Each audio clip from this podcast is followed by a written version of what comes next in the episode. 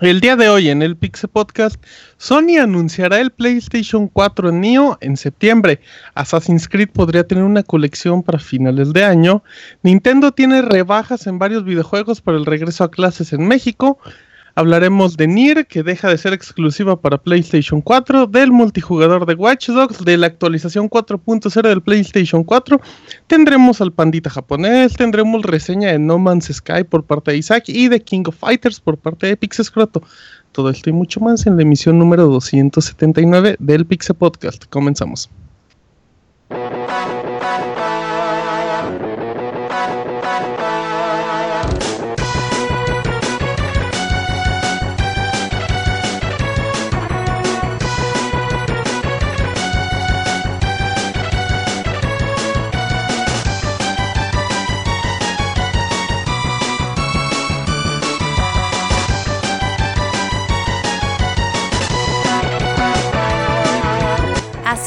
El Pixe Podcast, con la información más importante del mundo de los videojuegos.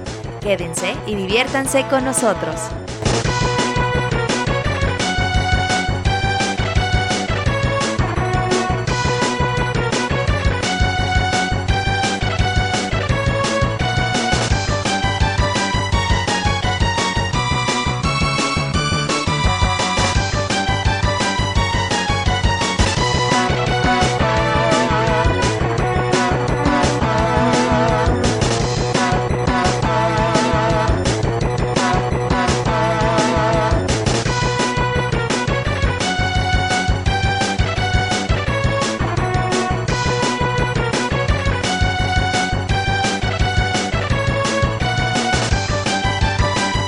Sean todos bienvenidos a una nueva temporada en la emisión número 279 del Pixel Podcast. Regresamos de unas largas vacaciones, aproximadamente pues casi dos meses, no tanto, pero, pero ya estamos aquí, final de agosto, regresa el Pixel Podcast que van a escuchar a partir de ahora otra vez todos los lunes a las 9 de la noche en vivo en mixler.com, diagonal Pixelania Podcast.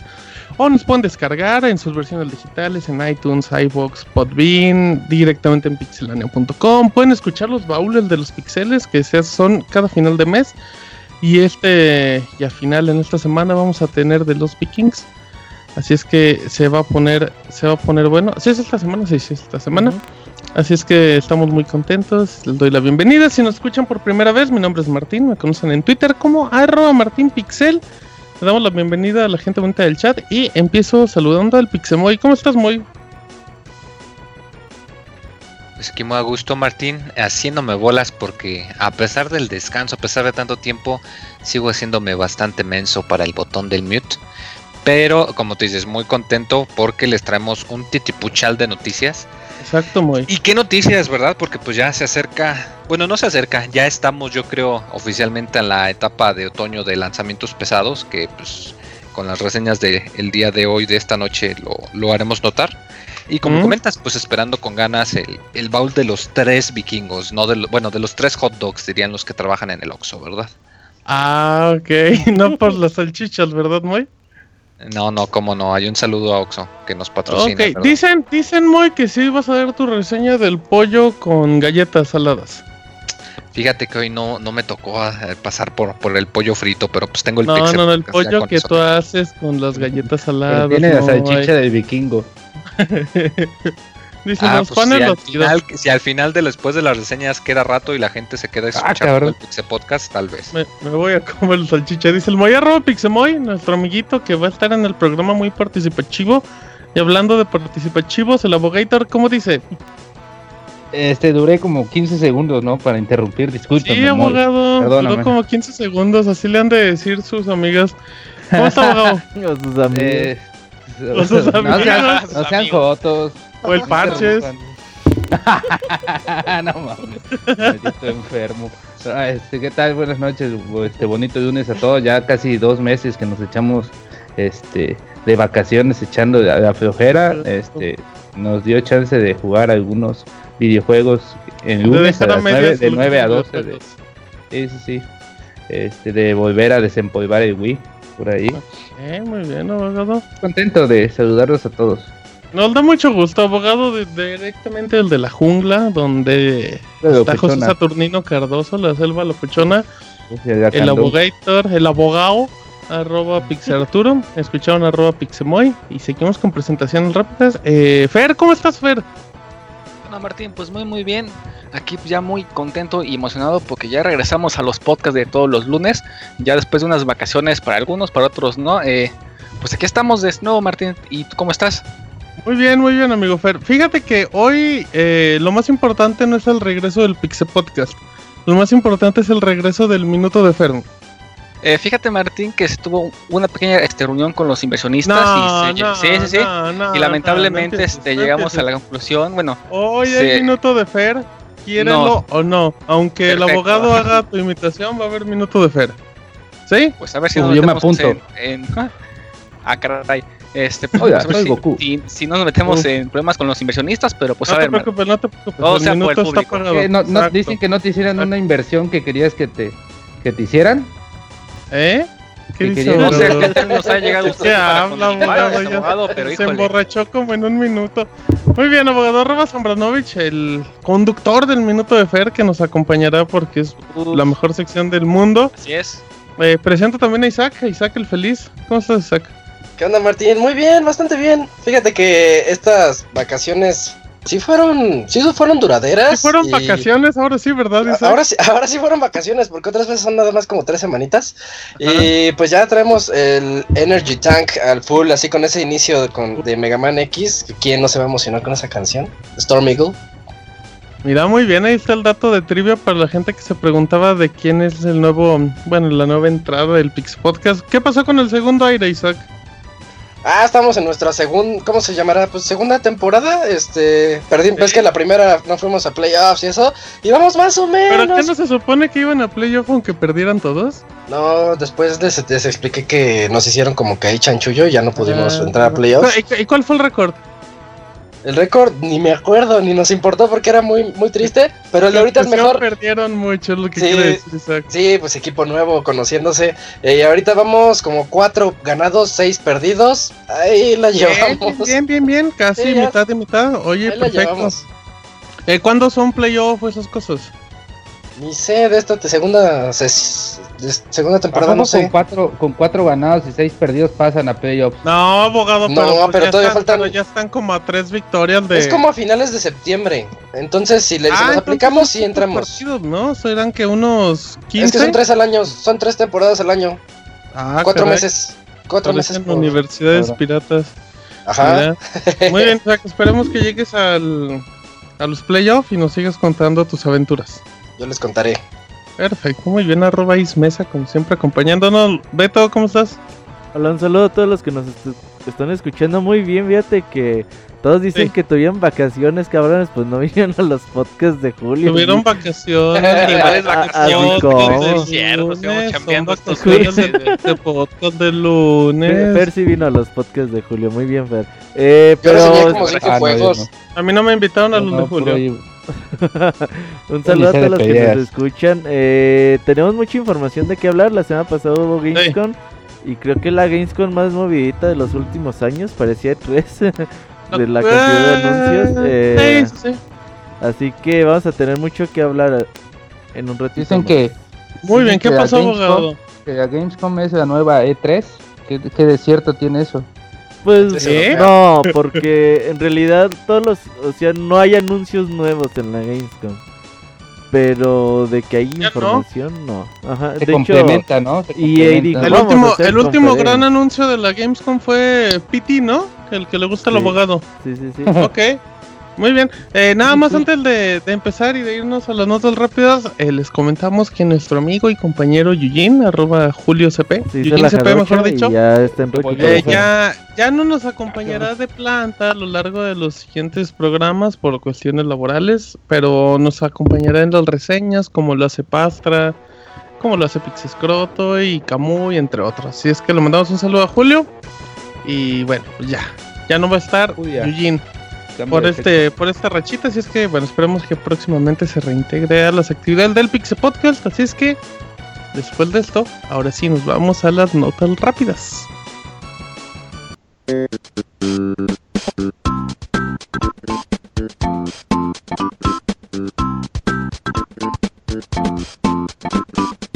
La mejor información de videojuegos en pixelania.com.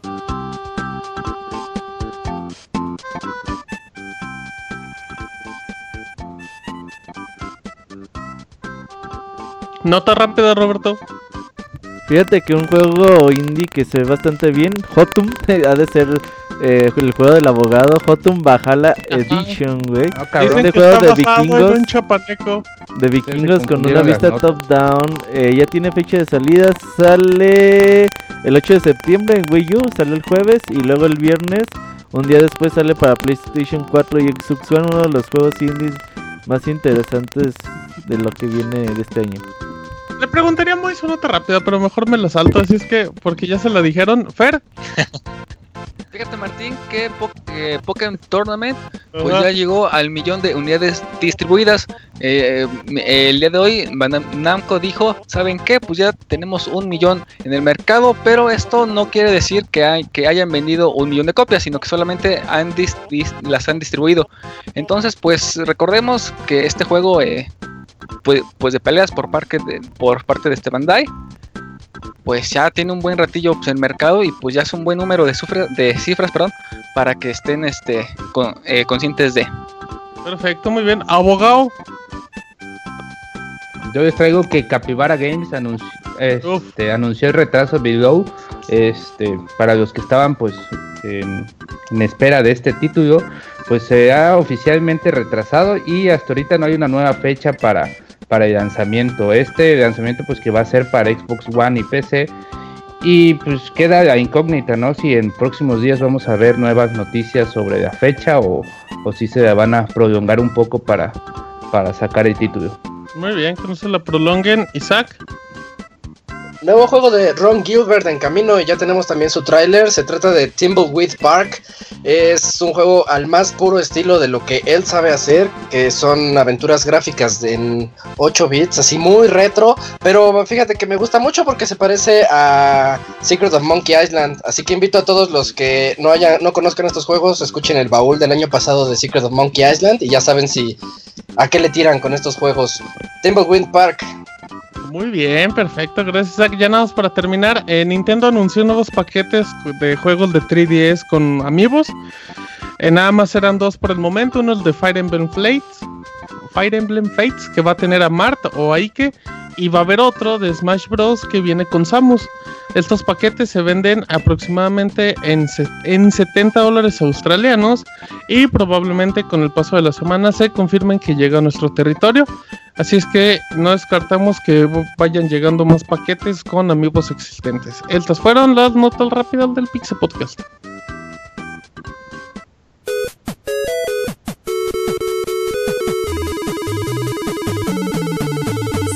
En Twitter para estar informado minuto a minuto y no perder detalle de todos los videojuegos. Twitter.com Diagonal Pixelánea.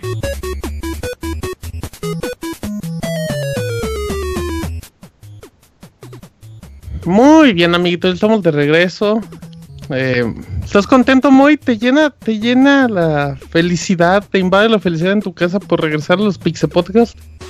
Uf, uf, y recontra, uf, pues por supuesto que sí, Martín. Digo, ya es bien sabido que uno que es súper social en Twitter y toda la cosa, que no se para de hablar, pues necesita también un, medio para hablar así en, persona, con palabras, y pues qué otro medio que el Pixel Podcast, ¿verdad? Muy bien, qué bonito te expresas, se nota que está... Es un que sea ¿eh? sarcástico, que sea sarcástico con los, con los que están escuchando el, podcast. Ah, pensé que me decía mi abogado. No, no, no, no. Nada, déjame, abogado, pues no sabe expresar sus sentimientos.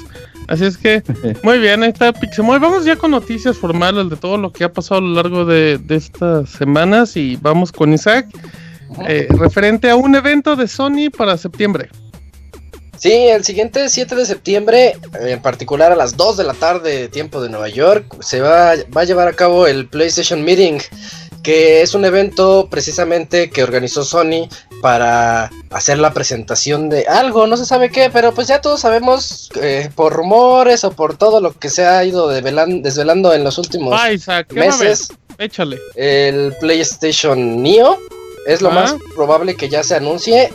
Y además, pues recordemos la noticia de estos de estas últimas horas que ya va- ya hay PlayStation Slim. Ajá. Entonces, este, esos son los dos anuncios. Y hay otro rumor que a mí me causa ya más gracia que, que cualquier otra sensación. que eh, hay otro, hay un rumor muy, muy pequeñito, pero ahí está, de un nuevo PlayStation Vita. Entonces, Uh, eso- no, da ese rumor. Trinity, ¿eh? Trinity, Neo y El Trinity. Trinity. Eh, nos falta Yo sí lo ando comprando, yo sí lo ando Yo comprando, también, amigos. amigo, eh, muy bien. Em, ese sí está muy difícil del PlayStation Vita. Sí, Y sí, hay, un cuarto rumor, Isaac, que complementa el primero y el segundo, que es que en el evento del 7 de septiembre se presentan dos modelos de PlayStation, que sería el Slim y el Neo. Sí, es lo que Y hay un quinto rumor, que es el nuevo DualShock, que El apareció. cuarto es el 1 y el 3, el 1 y el 2 al mismo tiempo. Que hay un nuevo Ajá. Vita, ¿no? Y dice toda la nota otra vez. Sí, No, no, no. El quinto es un nuevo DualShock, que, que también apareció hace unas horas, que, que es igual, pero Con pero trae un, trae un LED en la pantalla frontal, lo cual no tiene sentido, es una tontería. Em, pero sí, se ve muy raro. Yo lo único que pido es que hagan un nuevo DualShock, pero que le pongan el doble de batería y con Sí. eso está más que perfecto. Pues, con que no Así es pega la que- con eso te dura el doble, güey. Sí, no, no. Ajá, luz, también. LED. Eh, O que le pongas el LED de enfrente y le quites el de arriba. Yo creo que sí le han de reducir a lo mejor un poquito. A lo mejor, pero pero hay muchos rumores. em, que lo más seguro es que sí veamos ya Las consolas. Pero a mí, me preocupa, a mí me preocupa algo, Isaac. Estamos en septiembre. O sea, en septiembre ya estaríamos a un mes del PlayStation VR. Y nada, o sea, sigue siendo muy pobre la información del PlayStation VR. Pues no hay juegos, Sí. güey. Pues por eso.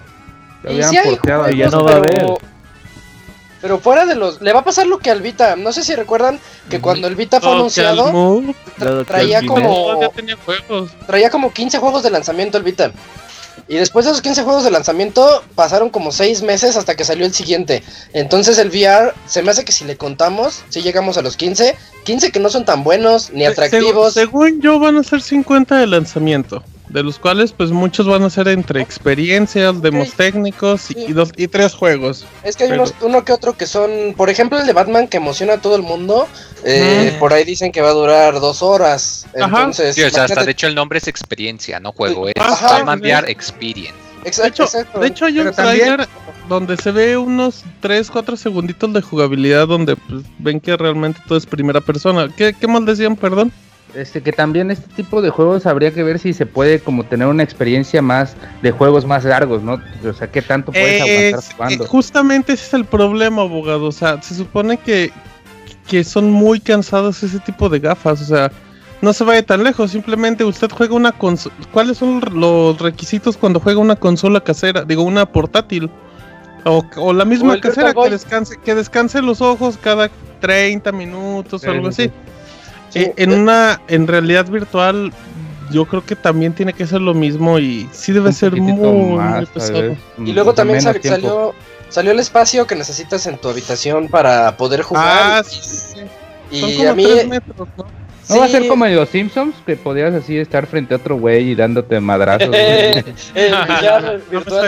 Es 1.8 metros.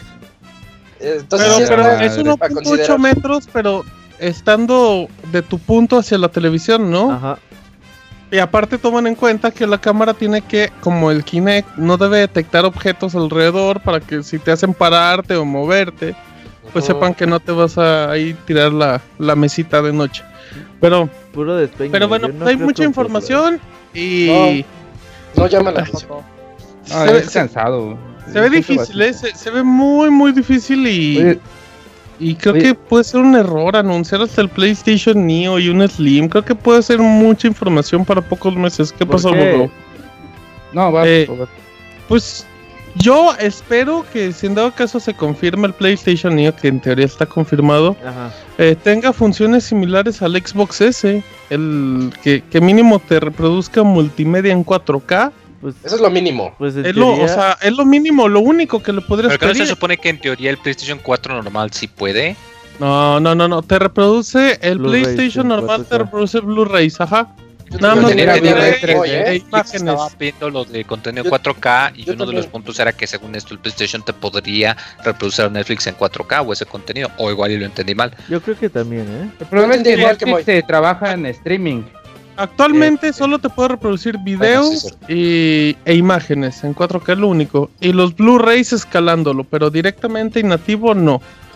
Así es que sería lo mínimo y, y pues en teoría si lo anuncian debería de salir a finales de año, me imagino. A- a El eso es lo importante porque El el Slim sale en septiembre, mismo septiembre.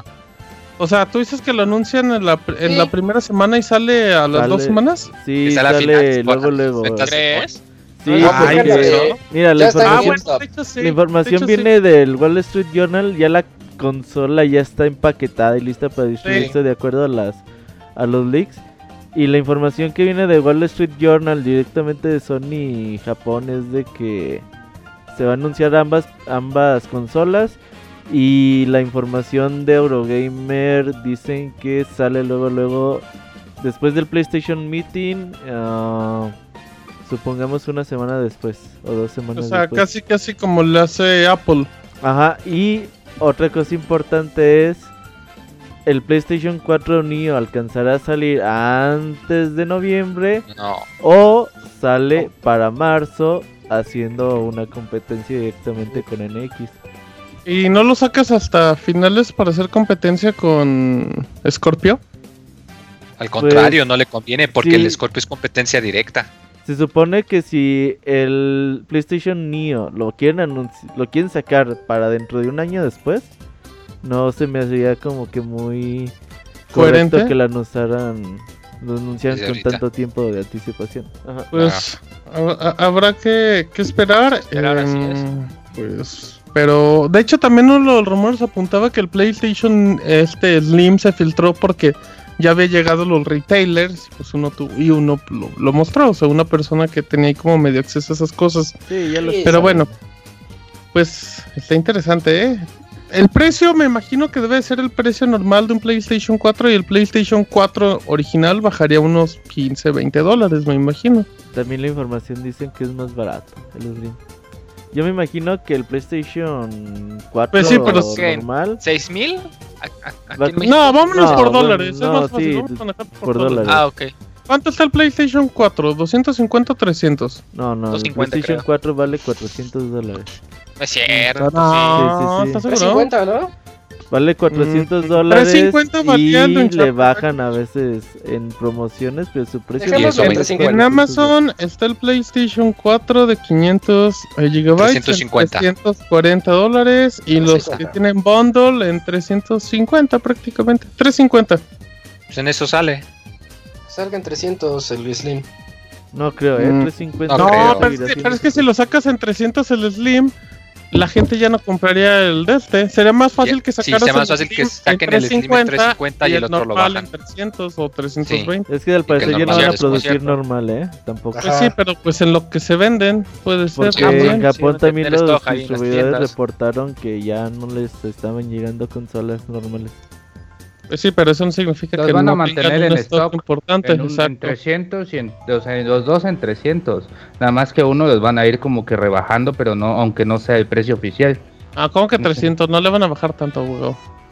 No, Y más cuando se está vendiendo.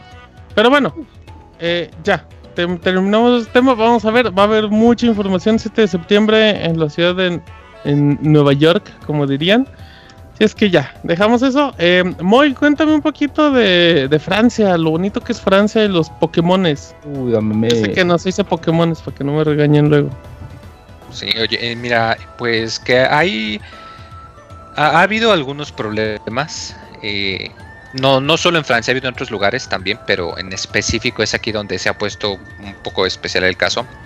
Porque, pues bueno, ese jueguito de, de Pokémon Go que todo el mundo anda con sus celulares, que. eh, Menos tú. andan- Sí, yo creo que sí.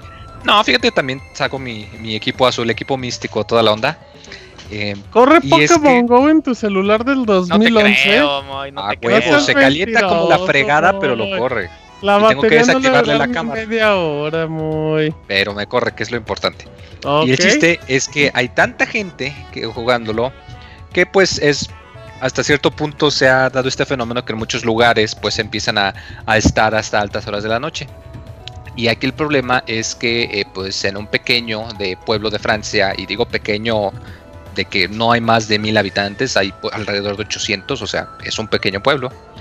Ha habido muchos problemas eh, porque eh, pues en una de esas ubicaciones hay muchas eh, pokeparadas alrededor del mismo gimnasio, lo cual causa que durante todo el día esté mucha gente pues ahí literalmente rondando, ¿no? O sea, dándose las vueltas, checando las paradas, el gimnasio. Estorbando. Que bueno, pues la, uno, uno, diría, pues cuál es el daño, ¿no? O sea, pues es gente que está caminando. Pero pues aquí el detalle es que pues hay muchos que les molesta, como lo comentas, que estorban, que de plano no se sienten seguros por lo mismo de que pues, hay gente que se está literalmente asomando por las ventanas de su casa o de su carro y pues ellos no, no pueden andar a gusto, como quien dice.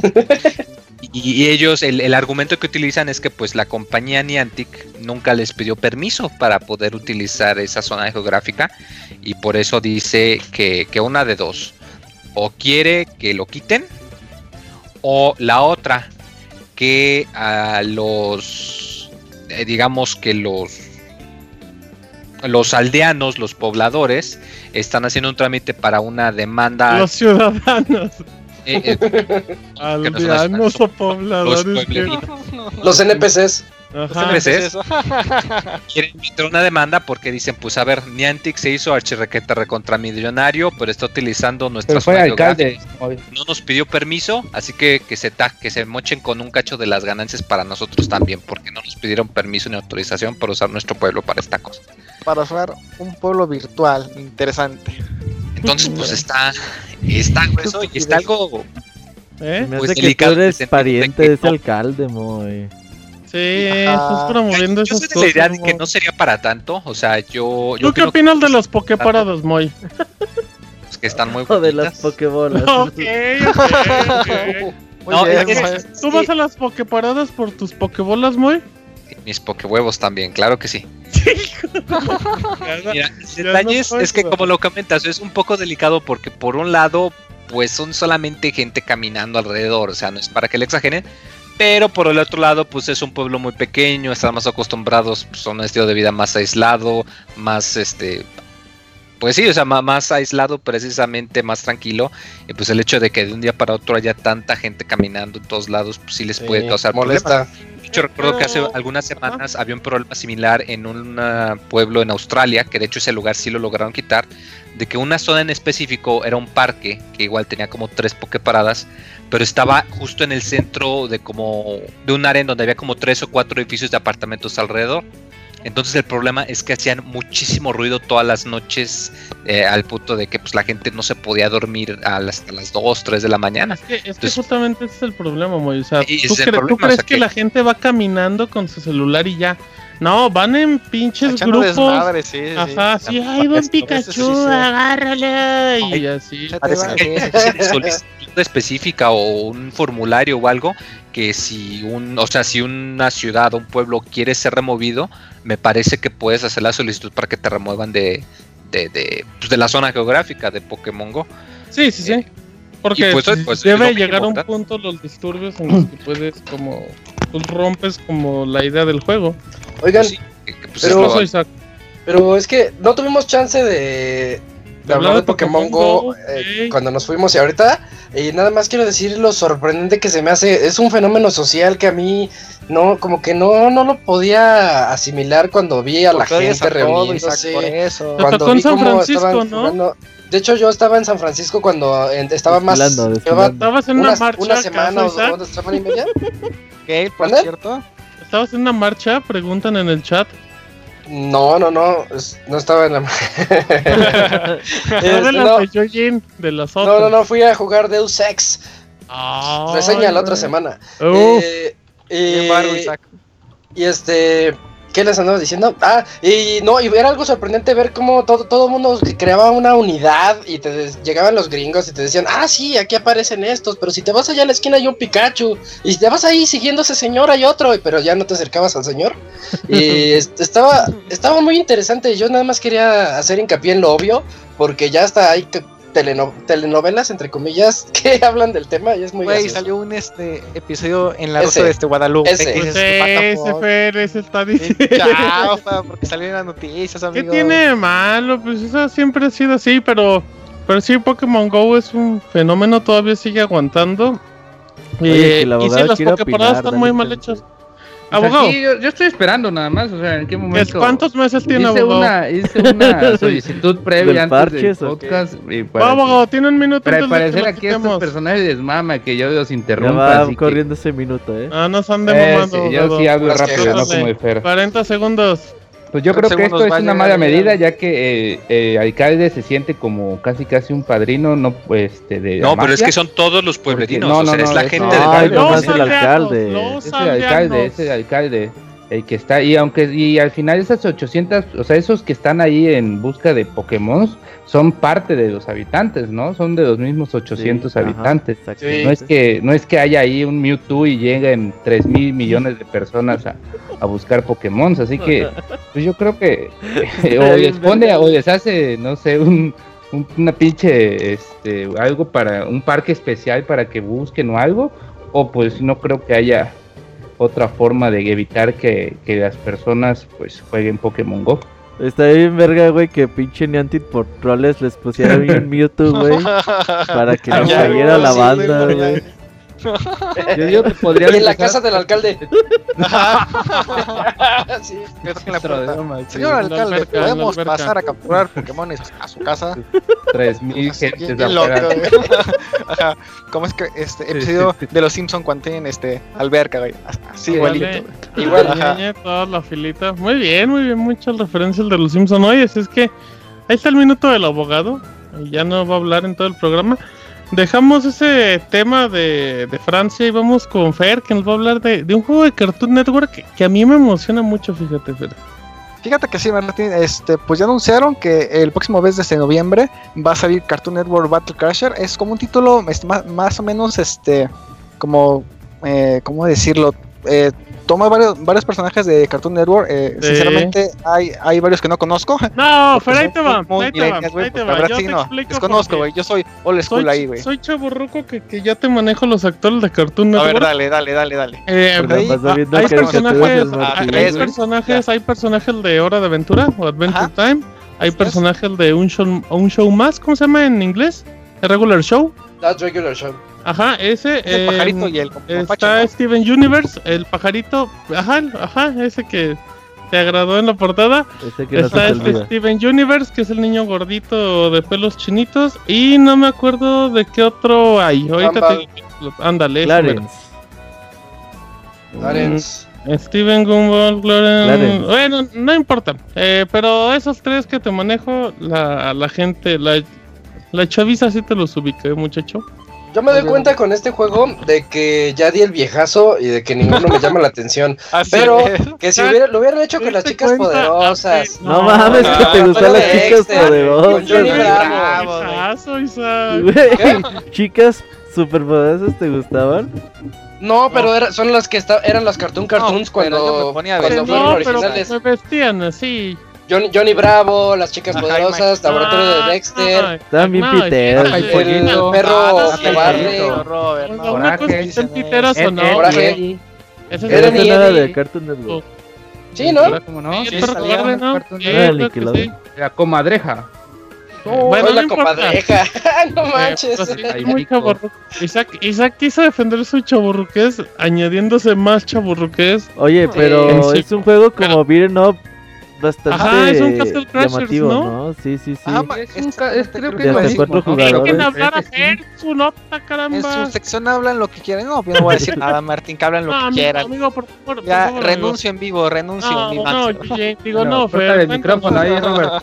Oye, No, porque cállese, deje el minuto de Fer. Entonces, este, pues sí, este Martín es más o menos este muy parecido a lo que es Castle Crasher. Entonces, pues sí se ve medio.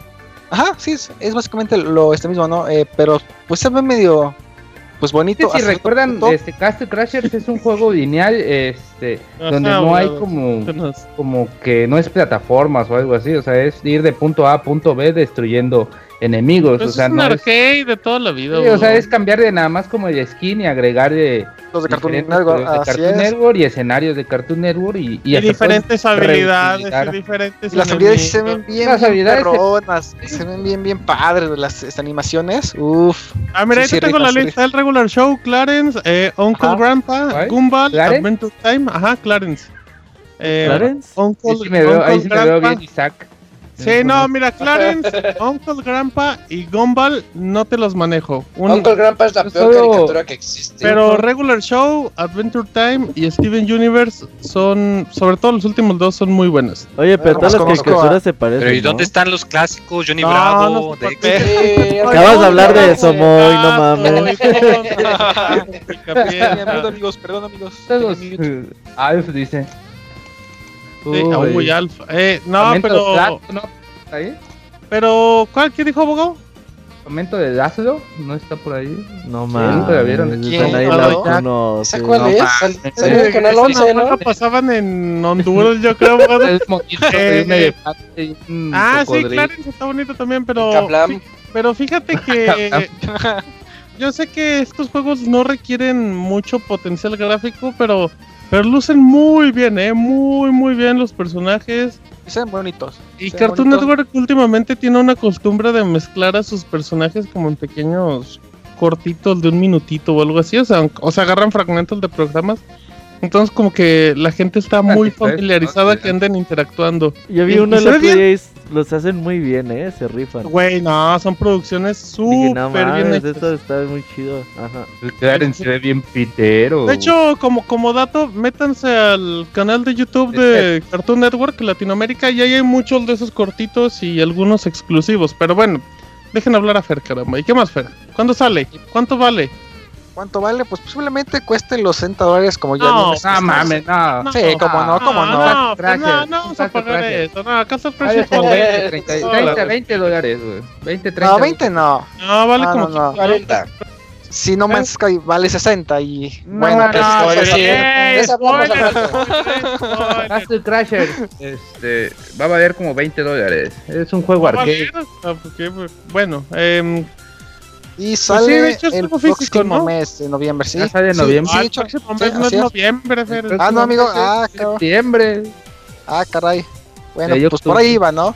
Sí, ibas bien, Entonces, amigo, pero ahí ven el trailercito, el trailer está bonito. Sí, sí lo vi, está bien, bien padre. Sí, Está las padre. este, animaciones de los poderes sí, sí digo Sí. que están como este súper, güey. Sí, bien, bien padres, amigo. Muy bien, muy bien, perfecto. Nota. retrasados, Fer. eh. No le digas hacia Fer. Ah. Así es que rápidamente les cuento un poco las fechas de lanzamiento de juegos de realidad virtual por parte de Ubisoft. Que hay unos gotis desde ahorita. eh, híjole, es que ahí, ahí les va la lista. ¿Qué Em, te gusta ver Gotis, no?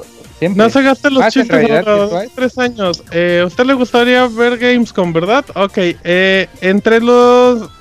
Ubisoft, como siempre, apoya plataformas y todo lo que hacen apoya. Entonces, entre los juegos de realidad virtual vamos a ver Eagle Flight, que es desarrollado por Funhouse, que es aquel juego en el que, pues, en el que vas como el águila. Ajá, que parecía como Assassin's Creedesco y todo eso. Es un juego que tiene, pues, como un single player nada más. Eh, No, tiene multi. su- Sí, hay multi.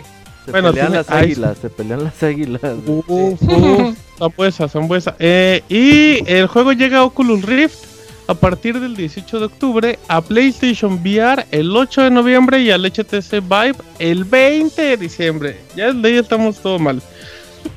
Luego vamos con Star Trek, que el juego se ve malísimo por parte de Red Storm Entertainment, donde nada más está sentado en la... ¿Cómo se llama la navecita de Star Trek? En el Que yo no soy fan de Enterprise. Star Trek. Enterprise. Ay, en el Enterprise, muy bien, amiguitos. Si ven ahí a- al señor Spocky, que se desaparece y aparece en otro lado y así. Em, el juego llega a todas las plataformas 29 de noviembre. Luego viene el juego eh, Were Wolves, Were Wolves Within, que Wolves nos manda Within. a la aldea, al- a, la aldea, ya estoy muy mal, a la aldea medieval, una cosa muy bonita y todo. Eh, también lo desarrolla Red Storm Entertainment, los mismos que, que Star Trek. Así es que este juego, que es hasta de 8 jugadores y ninguna partida es igual, en una ronda tú puedes encarnar a un aldeano suplicando por su inocencia, una cosa como en Chiapas, así. em, se estrena en las plataformas Oculus, HTC y PlayStation VR el 6 de diciembre. De ahí también, entre otros títulos, creo que eh, son todos los que tienen fecha oficial.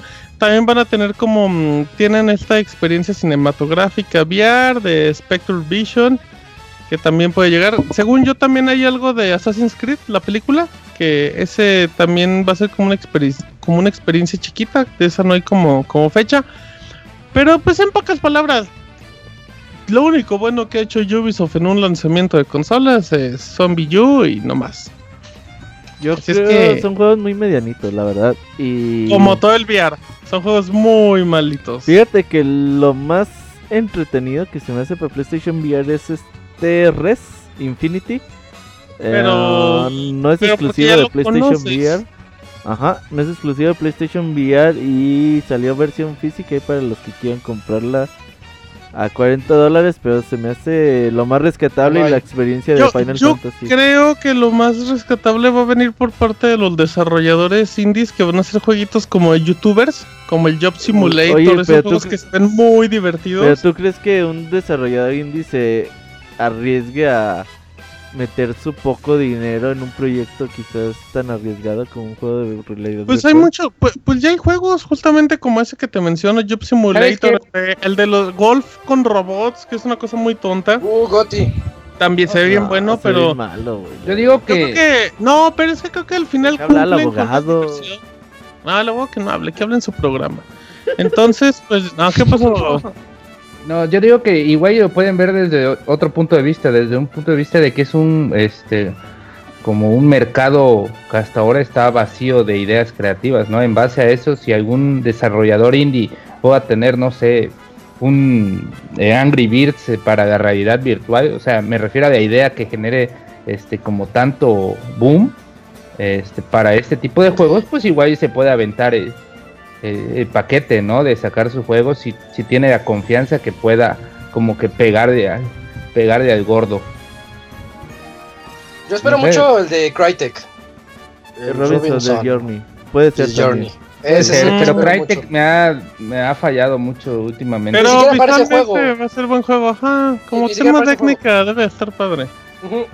Pero bueno, eh, está bien, así es que apúntenlo. Eh, hablando rápido de Ubisoft Abogado, cuéntanos de lo que podría ser un Assassin's Creed para final de año. Uf, uf, uf. Este, al parecer no solo, no solo es un Assassin's Creed, sino que también vamos a volver a, tener al, al personaje que fue como que hasta ahorita el más carismático de toda la saga, que es Ezio. Este, que salió en, y que, y es el que más entregas ha salido, ¿no? Ya que tiene tres, el Assassin's Creed 2, el Brotherhood y el este, Revelations. Y pues se va, pues, se va a anunciar la colección de, que va a traer estos tres juegos. El pues, no sé, están. Pero la colección ya estaba en, Play 3, ¿no? No, de, los otros, las de. No, venían creo que separados. Salía el 1, el. O sea, pero venían no, no, en otro paquetito. ¿no? Había, estaba la de. Sí, sí, sí había varios paquetes. Ahorita les digo cuáles son. Ahora son para Play 4. Exacto. No, la reedición de la reedición con reedición para Play 4. No, pero no era, la que tú dices no era reedición, era una era simplemente una compilación de los juegos, sí. Este, es, este es algo así como lo que va a salir con BioShock. Lo que va a salir este con Dead Rising también. También, eh, y vamos a volver a poder usar a Ezio y va a llegar a Xbox One y a PlayStation 4, a PC pues por obvias razones este, pues no llega, como el hecho de que es muy difícil. Yo creo que yo no sé qué tanto convenga a una empresa, o sea, pues sacarlo en PC si ya tienes como que el juego, a lo mejor y una... Si lo pirateas. Es que, es que ahí ya depende justamente del trabajo, porque en el caso de, de Bioshock, em, el 1 y 2 le dan la actualización gratis. Sí. Si los tiene. Eh, Infinite no necesita, no necesita porque está bien optimizado. Y con Dead Rising, creo que desde el 2 tampoco necesitan por la optimización. o sea, creo que ahí depende. No para, para PC, ¿eh? No, no, llega. nada más como, dato rápido, en, en Xbox, en la generación pasada salió la Ezio Trilogy y salió la Assassin's Creed American Collection. Pues ahora habría que ver qué tanto, o sea, qué qué tanto va a interesar a algunas personas, porque si bien los juegos van a estar reeditados, pues muchas mecánicas que se han perfeccionado conforme han pasado los juegos, como el 3 y el 4, y ahora con los últimos dos en diferentes países europeos, eh, ciudades europeas, pues yo no creo que algunos, tal vez los nuevos este, aficionados de la saga, puedan sentir un poco añejas, un poco antiguas las mecánicas que utilizan los Assassin's Creed, Assassin's Creed 2. O- o nada Se más antoja como, nomás como el último- 2, ¿eh? honestamente, Es el yo no veo, es el yo mejor no del veo dos. cómo puedes hacer un remaster. O sea, el 1 no lo puede hacer remaster. Tendrías que hacerlo de nuevo, de cero, porque. Sí. Es muy aburrido de uno. no, y, ese juego dio el viejazo desde los dos años que salió. Sí. O sea, ahorita sí va a estar, pero súper, súper mal. Y, y en otras notas de Ubisoft, Sí, pasando dele. ya de Assassin's Creed, eh, pues tenemos ya fecha de lanzamiento del juego de Steve. Este juego que recordemos es uno que se en el que vamos a hacer como diversas actividades riesgosas en el Snowboard. en- snowboard, este, pero donde de- se nos murió una muchacha. Eh, tan riesgoso es que ya ya ya se nos fue una una muchachona ahí en este en la creación del juego fue o en de los videos Sí, ¿no? en- Algo así. entre. Ajá, haciendo. Así un que ahí juego. para que para que tomen nota para los que les gusten los juegos Pa- arriesgados para para no que valoren, para, para que valoren el trabajo, abogado. no mames la gente el pinche juego se me hace que va a valer 100 pesos a, a los dos No, dos, tres meses. No, no empiecen. pero bueno la- pero vamos a, a darles la fecha no que es la, la importancia de la nota el juego se va a lanzar el 2 de diciembre este casi casi en en sincronía con la llegada del invierno para que todos nos sintamos todos unos esquiadores Casi que eh, llega el invierno. Ojalá. Sí, así que pues ahí anótenlo en su en su calendario de juegos si están interesados en, en este título que pues la verdad se ve bonito, se ve bien y, y, pues yo creo que sí va a tener algunas ventas ahí buenas. Y, y va, va a chocar con South Park, ¿eh, abogado? Ese es un problema, pero yo creo que está está Es un dedicado a problema diferentes y no es mercados. un problema. Porque, porque sí, güey, sí. Sí, su público es diferente.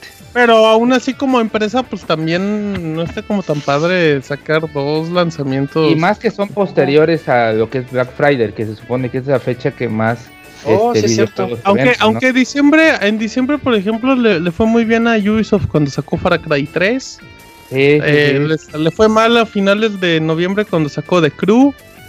Pero, pero de bueno, Crew hubiera salido mal si aunque hubiera salido puta, ajá, o sea, el eso primero significa Black que Friday, no- Yo creo que es este más que nada la calidad de- del juego. Por ejemplo, South Park va a tener buenas ventas. Yo no, yo muy, o sea, no creo que tenga problemas en eso. Y pues aunado a esto, pues Ubisoft quiso pues meter otro jueguito ahí para otro sector diferente de, de videojugador más casualón tal vez. Muy bien, muy bien, abogado. Nada más, eh, ya dejando ese tema de Ubisoft, ya tengo una notita mal que hay que darle prisa. Es Nintendo anunció rebajas de videojuegos para el regreso a clases de México. No compren cuadernos, no compren mochilas, compren videojuegos, es lo que dice Nintendo. Eh, y aquí les va la lista. Hay nuevos, hay juegos que llegaron a precio de es precio recomendado de 599 pesos, lo cual significa que en la mayoría de los establecimientos oficiales lo normal sería que los encuentren en ese precio, pero no va a faltar el que se le antoje darlo más caro. Entre los juegos es Animal Crossing, New Leaf de Nintendo 3DS, eh, Luigi's Mansion Dark Moon también de 3DS, Tomodachi Life igual de la portátil, Nintendo más Cats, eh, Lego City Undercover, todos esos son de 3DS y para Wii U tenemos The Lane of Zelda de Wind Waker HD, juegazo, Nintendo Land, ese no, y Lego City Undercover, ese es muy buen juego. Eh, todos estos juegos van a estar en 599 pesos y también en las vacaciones Nintendo anunció un paquete especial de un New Nintendo 3DS que va a llegar a pues, va a llegar a México. Recuerden que nada más estuvo disponible en América el de Animal Crossing y fue muy complicado de conseguir. Es un New Nintendo 3DS que tiene carátulas de Mario y viene con la versión digital de Super Mario 3D Land, dos carátulas. Y su precio en México es de 449 pesos, mientras en Estados Unidos es de 150 dólares, si no me equivoco. Eh, creo que sí. Eh, también ya por último, el 9 de septiembre llegan los paquetes de amigos con juegos de Wii U. Su precio va a ser de 999 pesos cada uno.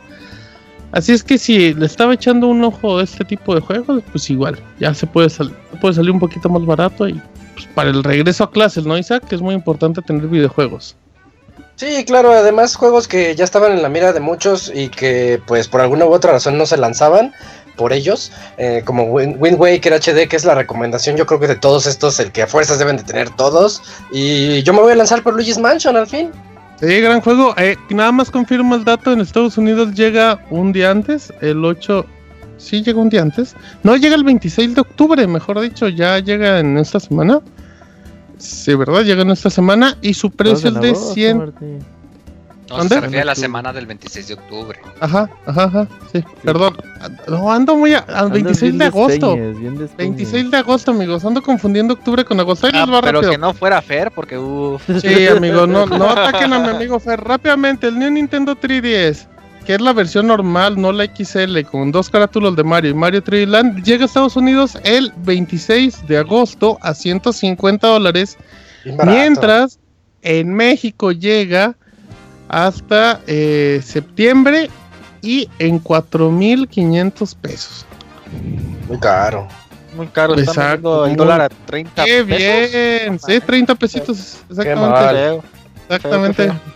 Un saludo a Pero puede importar, qué bien. Pero nada, son de Walmart de Estados Unidos, qué mal. Así es que bueno, pues ahí está la información, amiguitos, para que, para que le echen y le ahorren y vamos eh, rápidamente con información de el Pixemoy que nos va a hablar de Nier Automata, el mejor juego de la vida. Eh, pues mira, este juego, eh, los juegos de Nier no vendieron muy bien que digamos, pero es un juego que a las personas que les gusta, a cómo les gusta, yo creo que es el icono del RPG de culto. fue un juego que salió para Play 3. es un juego un tanto raro es, bastante extraño. De hecho, salieron dos versiones: una en Japón y en esta, o sea, una que salió nada más para América y otra que salió en. Y en Japón salieron dos versiones. El chiste era que toda la historia era la misma, solamente que en una versión el protagonista es un niño y en otra versión el protagonista es pues un acá ya un señor ya mayor y pues basado en eso, todo, todo lo demás era lo mismo. Entonces, como que el, director se quiso acabar muy artístico de pues, para que vean cómo cambia el contexto, nomás con cambiarle la edad, etcétera. Y pues bueno, cuando anunciaron el juego de Nier Automata, pues muchos se emocionaron, se, se, jalaron los chongos. Y porque pues iba a traer un pedigree muy, pues, pues muy elevado, la verdad. Y pues se anunció que iba a ser eh, una exclusiva para PlayStation 4. Sin embargo, como para Sony, exclusiva quiere decir mi consola y la PC, pues eventualmente lo, sacaron para acá. Eh, y sí, quién sabe, igual y, sí. Y pues sí, o sea, durante la Gamescom pues salió su video del el, director Yoko Taro y pues que dice, no, pues saben qué, pues también los vamos a mandar a, Steam a principios del 2017. este es un RPG que emociona mucho, eh, lo repito, por su, por su pedigree.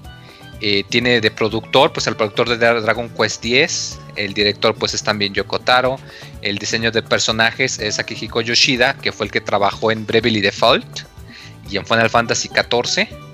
Eh, como diseñador de juego tiene a Takahisa Taura, que es el que trabajó en Metal Gear Rising para Platinum Games. Y tiene al compositor Keiichi Okabe, que es el que trabajó en Tekken, así como en los títulos anteriores de Drake and Gardenier. O sea, es un equipo muy bueno, la verdad. Oye, Moy. Como lo comento, esta. Sí, perdón. Eh, yo nada más quería preguntarte, ¿tú cómo ves eso, eh, esa nueva tendencia de que las exclusivas se vayan a la consola y a PC? Porque ves que todo lo de Microsoft ya es Xbox and Windows 10. Y ahora Sony también se le están yendo las exclusivas entre comillas. Este, a mí me da la impresión de que es la época de comprarse una computadora. Pues sí, y qué bueno que lo porque sí, la verdad, muchos juegos, como lo comentas, de que pues antes el, gran plus era pues la exclusiva, pero sí como lo comentas de que pues también Xbox con su eh, y también para Windows 10 lo voy a sacar. Eh, yo pienso que tiene mucho que ver eh, con su con el coste de producción. De hecho, yo lo hablé ayer en una columna que hice hace ya varios años sobre el costo de los videojuegos. Y es que pues el costo de un videojuego ha salido tanto, pues es que sería tonto que no sacaran un juego en la mayor cantidad de consolas para poder recuperar la mayor cantidad de ganancia. Y pues yo creo que este es un buen ejemplo. No va a ser el último. Yo pienso que muchos juegos más que anunciaron de, exclusivos también los van a acabar sacando para otras consolas. Y pues por lo pronto aquí está Nier, este juego que como lo comentó es un juego de nicho. Y el hecho que se avienten el clavado para lanzarlo en PC y para Play 4, pues indica que muy probablemente las compañías grandes también van a hacer lo mismo. Así es. Eh, bueno, ahorita eh, yo les tengo la noticia de que Watch Dogs, ah, ya anunció Ubisoft que Watch Dogs 2 va a tener modo online, algo que no sorprende a nadie, de hecho ya se venía esperando desde que lo anunciaron. Eh, principalmente vamos a hacer lo mismo que en el primero, pero con el dinamismo que el parkour del juego nos ofrece, entonces ya tenemos el PvP donde alguien puede invadirte y te está hackeando, robándote tu información o tu dinero, y tú tienes que identificar quién es entre toda la maraña de gente, y ah, más o menos parecido a lo que hace Assassin's Creed también. Y, y pues seguirlo y perseguirlo por toda la ciudad en unas persecuciones que se ven más o menos emocionantes ahí en el tráiler. Ahí para que para que lo chequen, Watch Dogs 2 eh, el siguiente 15 de noviembre sale en nuestras consolas y PC. Se me hacen de eh, esos multiplayers que nadie toca, ¿no? Como que no. nadie ya no encuentras a nadie. Sí, yo intenté jugar el del 1, tenía un modo estilo Mario Kart. sabía que tenía uno. Sí, sí tenía, tenía una especie de, como de Mario Kart, pero con carros así de la vida real, entre comillas, donde tú ibas pues hackeando tus entornos para ponerles trampas a los demás, como ponerles los topes esos o explotar las vías de gas. Y este, estaba más o menos, pero, pero no, no acababa de pegar. Son esos juegos que no están hechos para multiplayer, pero se los meten a fuerzas, ¿no? Yo digo que esperemos que traiga una buena, que traiga una buena campaña, ¿no? Y algo que nos puedan entregar en, en online ya sería como un extra. Espero no hayan dedicado mucho como que oh, hagamos un excedente online y que no nos hagan un, un modo de campaña. Oye, y en cuanto a, a por ahí, Fer, este, creo que tienes algo de Destiny. ¿Qué notas nuevas han Oiga, de Watch Dogs. ¿Qué onda con Destiny? llevamos, el tiempo, llevamos el tiempo encima y ya están regañando perfecto. por todos lados. Pues fíjate, abogado, que pues, ya anunciaron Destiny The Collection. Este juego pues trae básicamente las expansiones este, de juego pasada, más la expansión que va a salir dentro de unos días que es Rise of, Iron. Entonces para aquellos que dicen, bueno, como que no quiero comprar Destiny porque todavía no viene completo y demás, eh, pues esto va a ser una buena ocasión para que lo puedan hacer. Eh, recuerden que es...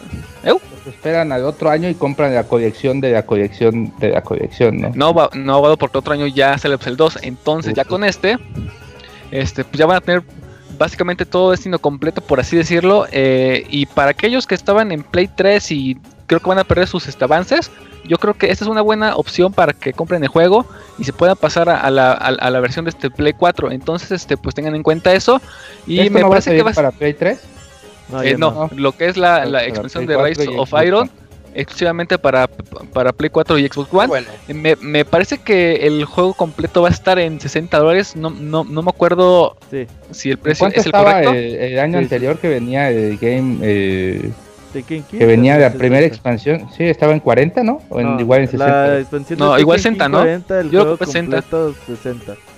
Ok, ¿y cuánto va a costar nada más la pura expansión? La pura expansión vale 30 dólares, así es. Ah, pues por 30 dolaritos más te llevas todos los demás, pues está muy bien, ¿no? Esto es para la gente y, y, y eso que si quieren hablar con esto.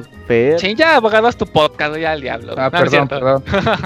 no, entonces este, es una buena opción para aquellos que no jugado Destiny, para que lo puedan jugar desde principio a fin con las nuevas este, expansiones, con todos los bugs que han este, arreglado. Y pues Destiny es un juego que les va a ofrecer horas y horas y horas en frente de la televisión. Entonces, pues es una buena adquisición para que lo tengan en cuenta. Bien. Y ahora vamos con Arturo, que nos va a platicar sobre lo nuevo de Play. Este, sí, ya no, la nueva. no, la nueva actualización de, de Sony de la PlayStation 4, de la versión 4.0, eh, ya abrió una beta en donde nos va pues a probar las nuevas como que actualización de las nuevas mejoras que tiene. Entre ellas, pues va a tener actualización de diseño de notificaciones, iconos y demás. Es este, una de ellas. Dos, será posible ver tu lista de amigos y la necesidad de ir a home. Algo de verdad muy bueno porque ya ves que perdías bastante tiempo en ir a home, la idea de elegir lista tienes de amigos, abogado, ¿para qué les al cuento? Uh, bueno, pero para los que sí tienen, para los que sí tienen amigos, pues ya va a ser más rápido. Los menús se van a hacer más rápido este, los clips de, de video de 10 segundos de Twitter pues van a aumentar. Eso es como que Está más. chido. Sí, es lo mejor. Porque si luego es un caos que 140. quieres compartir algo y, y no se puede porque tienes que este, recortar el, el, el video. Tienes Cuando el Robert luego- sube sus videos cuando le relajo rage quit. Ey, No, y Nomás luego- puedes luego verle te- cuando lo maldice. No, y luego te olvidas, ¿no? Dices tú, ah, bueno, no, lo voy a recordar, lo voy a recortar más tarde y lo subo a Twitter y luego ya ni te acuerdas. Este, el otro, me, este, la otra mejora será el menú de share. Este, y que podrás hacer folders para organizar mejor tus juegos, algo que ya, ya estaba en PlayStation 3, ¿no? Ese era-. Sí, Eh, en cuanto a, pero aquí es un relajo. el menú de share también me- va a mejorar ya que vas a poder este, grabar y, y seguir, este, como que tomar las capturas en ese momento y subirlas sin dejar de no- jugar, ¿no? Ya no Creo te va a ya- estorbar, porque era muy estorboso presionar share y que te sacara del juego. Sí, sí, sí, es este. Creo que algo también por ahí este, va a mejorar también la rapidez, ¿no? Con todo este tipo de. Porque si era bastante engorroso que, que no pudiera o que perdiera cierto tiempo de juego por andar subiendo este archivos a, Twitter o, o Facebook. Esas son las mejoras que va a haber. Hasta, hasta ahorita no hay fecha de lanzamiento para la población, o sea, general, para el público. La bella. Pero pues este, esperemos que, que la beta vaya bien y que no haya muchos problemas y eso que eso nos va a redituar, que tarde menos tiempo en salir de actualización. Este, Sí. Eh, una buena actualización para PlayStation que se aproxima ya en las próximas semanas, quizás un par de meses, no sé. Eh, y ya por último me voy a apropiar de la noticia de Martín donde decía que Final Fantasy XV oficialmente se ha retrasado. Ya of- ofrecieron la disculpa hacia los fans, ya dijeron que pues que querían pulirlo más, que creo que es la mejor razón para retrasar un juego. Y este Ah, la fecha de retraso va a ser hasta el siguiente 29 de noviembre, así que a mí no se me hace una mala noticia, se me hace de hecho un poquito buena en el sentido de que van a pulir todo lo necesario, los el hype está por las nubes y ellos Aquí lo el saben. problema va a ser, Isaac, perdón, que se va a Sí. juntar con otros lanzamientos de este ese mes. En, en, en noviembre sale Pokémon, entonces si le quieres invertir No, tiempo, pero- o va a ser Pokémon o va a ser Final Fantasy, porque Pero- sí, ambos juegos requieren un buen un buen tiempo de este, dedicación. Pero 29 de noviembre está padre para porque se aproximan 10 días después las vacaciones de invierno para todo aquello que, Sí. que Para tenga- los ninis, amigo, pero Para estaría ti perfecto. tendrás No, vacaciones, amigo. cabrón. O sea, No, está pero sí está muy bien pensado para... toda la gente que sale de vacaciones, pues que se eche el RPG, el RPGote. Aunque tienes otro RPG también, el de South Park. Entonces ya, ya se Me voy, me voy a ver muy fanboy, me voy a ver super fanboy y voy a decir que a Square Enix le dio miedo sacarlo en la misma semana que Persona. Sí. No mames. Porque salen en. Japón. No, no, no, no, Digo, no, no, no, y te no, digo no. por qué, porque acuérdense que Square Enix de hecho estaba haciendo una encuesta por ahí de marzo en donde les preguntaba literalmente, si tuvieses que elegir entre Persona 5 o Final Fantasy 15, ¿cuál elegirías? Así literalmente estaban haciendo esa pregunta. Digo, igual y si me escucho muy fanboy, pero quiérete lo que no, poquito, van poquito. exactamente para la misma, para el mismo público. O sea, quiérete lo que no, igual y si tuvo algo que ver eso que movieran la fecha, porque es literalmente, si no la misma semana, era creo el mismo día. Pero ¿sabes qué? Yo creo que la verdad no pudieron porque ah, Final Fantasy XV iba a ser un lanzamiento mundial.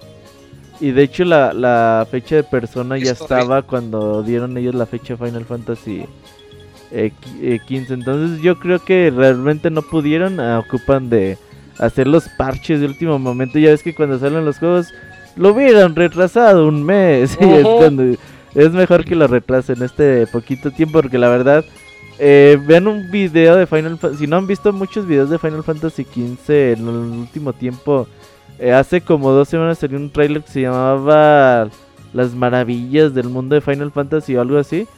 Y se veía solamente los animales que iban circulando por ahí por pues las praderas, el bosque y todo eso. Y realmente se ve un juego muy, muy, muy completo. Dicen que te quememos muy. Eh, ok, y pues con Ya, esto, Ahí está el chavita. Sí es lo que te les iba a comentar. eh, ya tenemos aquí a Chavita en la línea, así que nos vamos a la sección del Chavita japonés. ¿Qué pasó, Manu?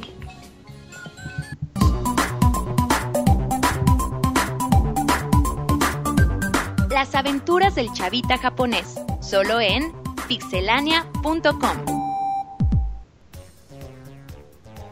Chavita, hola, ¿cómo estás? ¿Qué onda? ¿Cómo andan?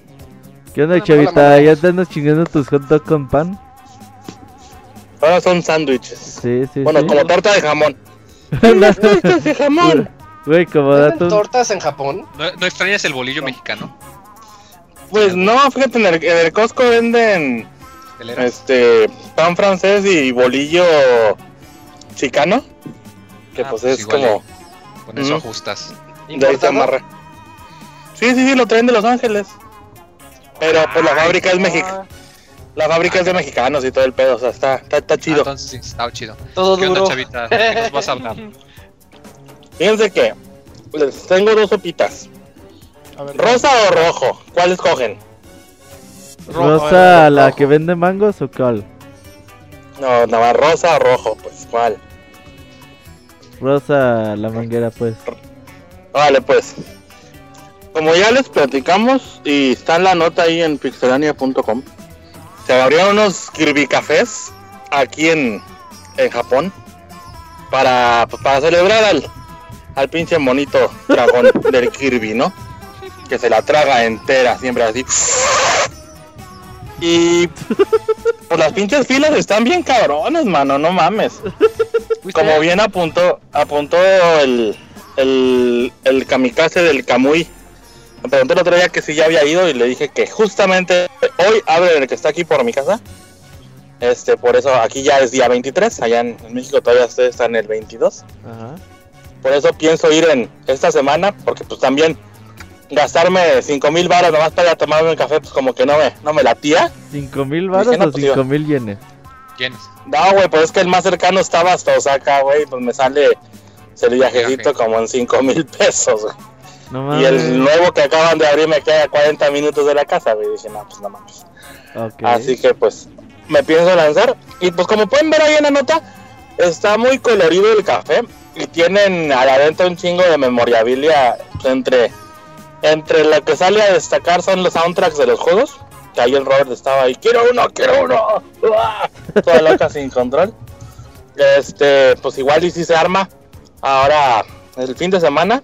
Lo único que tenemos que checar, bueno, que tengo que checar yo. ¿Ya sabes mandar Sí. cosas por correo, chavita? Todavía no. Sí, ya puedo, ya Sí, tengo ya. tu dirección por fin y teléfono y todo. Ok. Este. En Tokio sí está la banda bien pinche loca sin control, güey. y se me hace que voy a tener que hacer reservación. La voy a tratar de sacarla. Pues quiero hacer un videín. Este, ahí para compartirla ahí con Pixelania Ajá. el fin de semana. Si no se puede, si nos. ¿Mandé? Periscopito. Pues igual también un periscopito. Este, la verdad es que pues la, se ponen bien locos, es, es una de las dudas que tengo. O sea, la duda principal es de si voy a poder entrar el domingo. O sea, porque supuestamente yo pedí información y es sin reservación. Pero sin reservación vas y tienes que hacer fila de 3, 4 horas. También está muy cabrón. Este, Y si te levantas Pero, pues- temprano, chavita, ¿a qué hora se abrirán? Güey, no mames, hay cabrones haciendo fila como desde las 6 de la mañana y abren como a las 9 y media, 10. güey.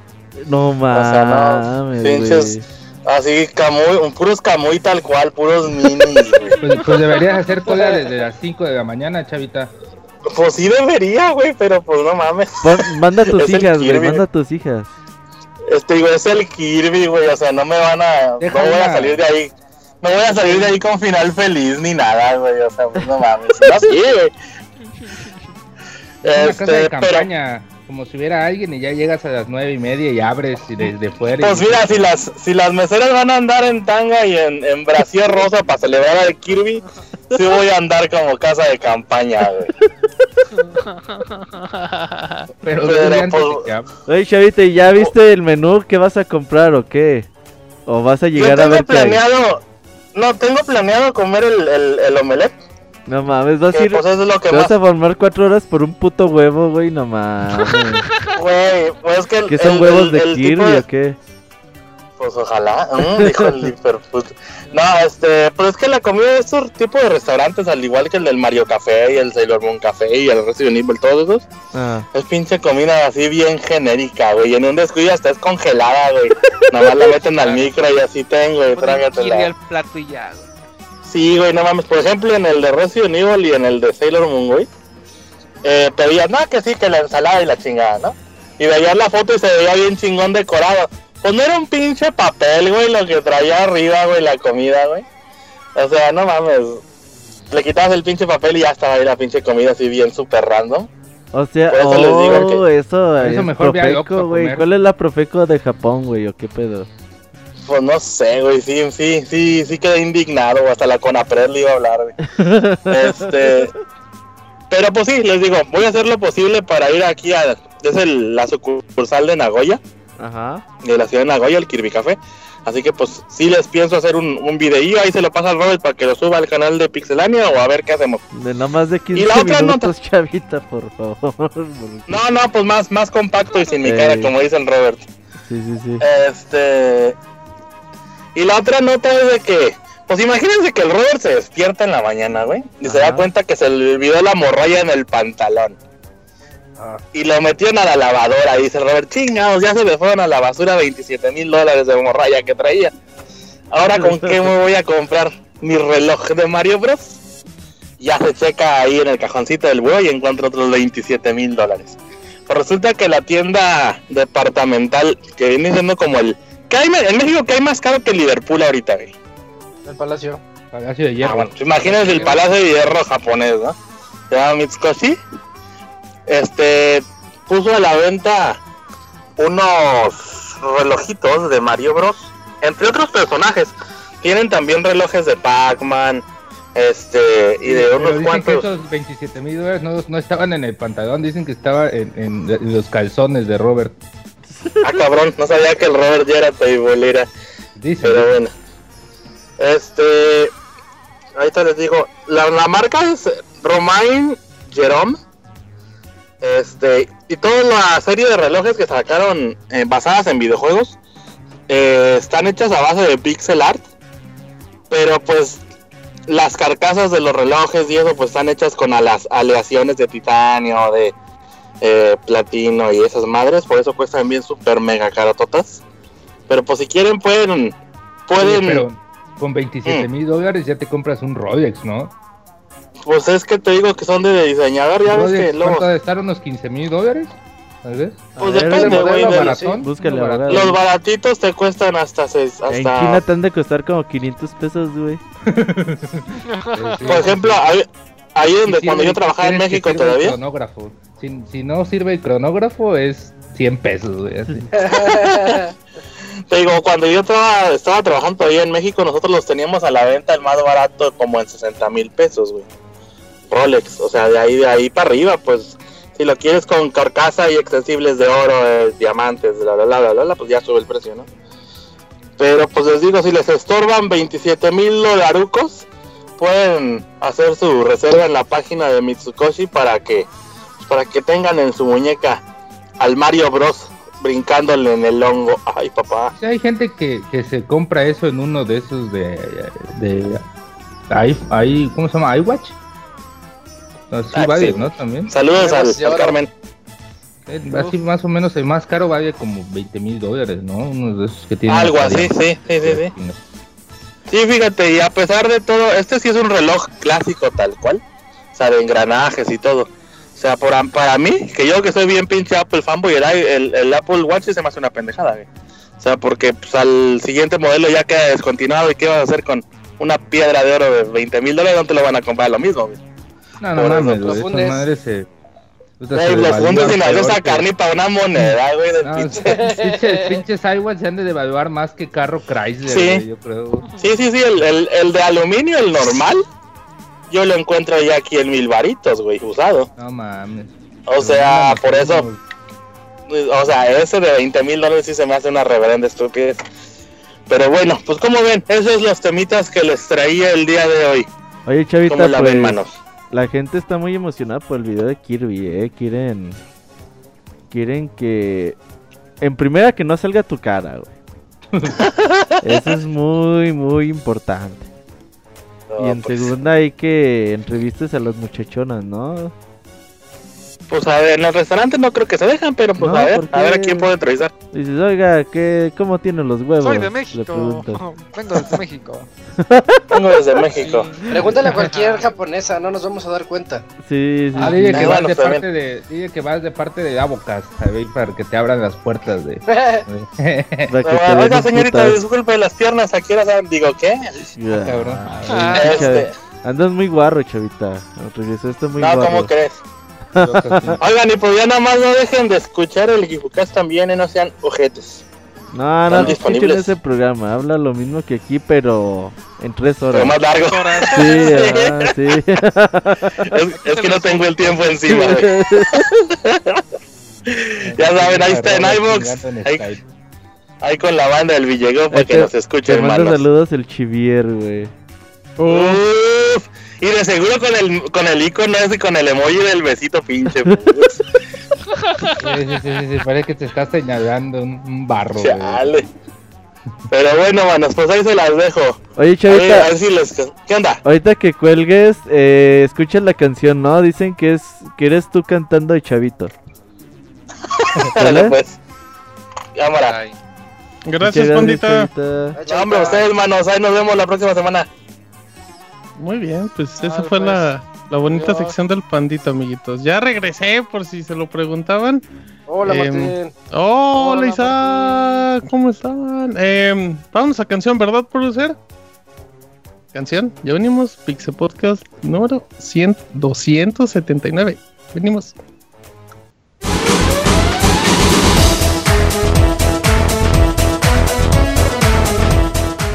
Escuchen el Pixe Podcast todos los lunes en punto de las 9 de la noche en pixelania.com.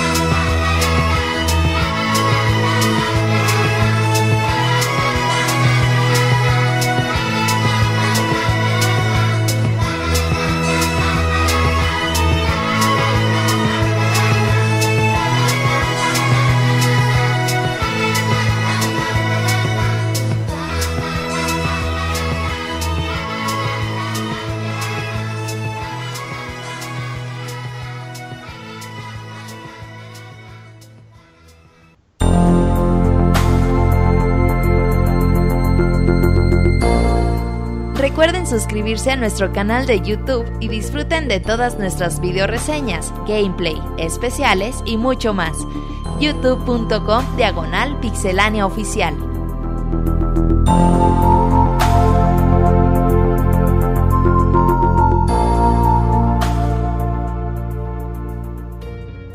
Eh, ya estamos de regreso, amiguitos, en reseñas. Estamos muy contentos después de escuchar esta canción tan alegre. Y estamos en reseñas. El día de hoy vamos a empezar con No Man's Sky. eh, por parte de Isaac, un juego. Es un juego eterno que parecía que nunca iba a llegar, pero por fin llegó.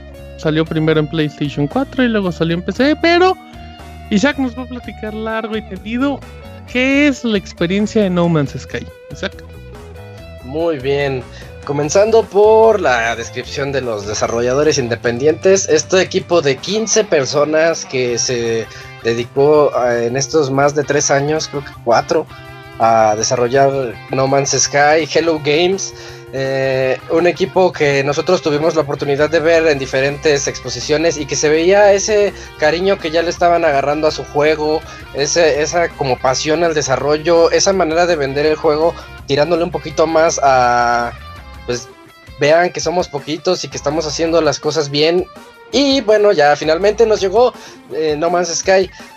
Quiero comenzar nada más diciendo la historia una historia que es pues el juego no tiene pero pues ahí eh, comenzamos siendo en una estamos en un planeta var- varados donde volteamos y vemos que nuestra nave espacial está totalmente destrozada y tenemos que encontrar los elementos para ir a repararla, reparar los propulsores, reparar nuestro escáner, porque no sabemos bien en qué, en qué lugar estamos.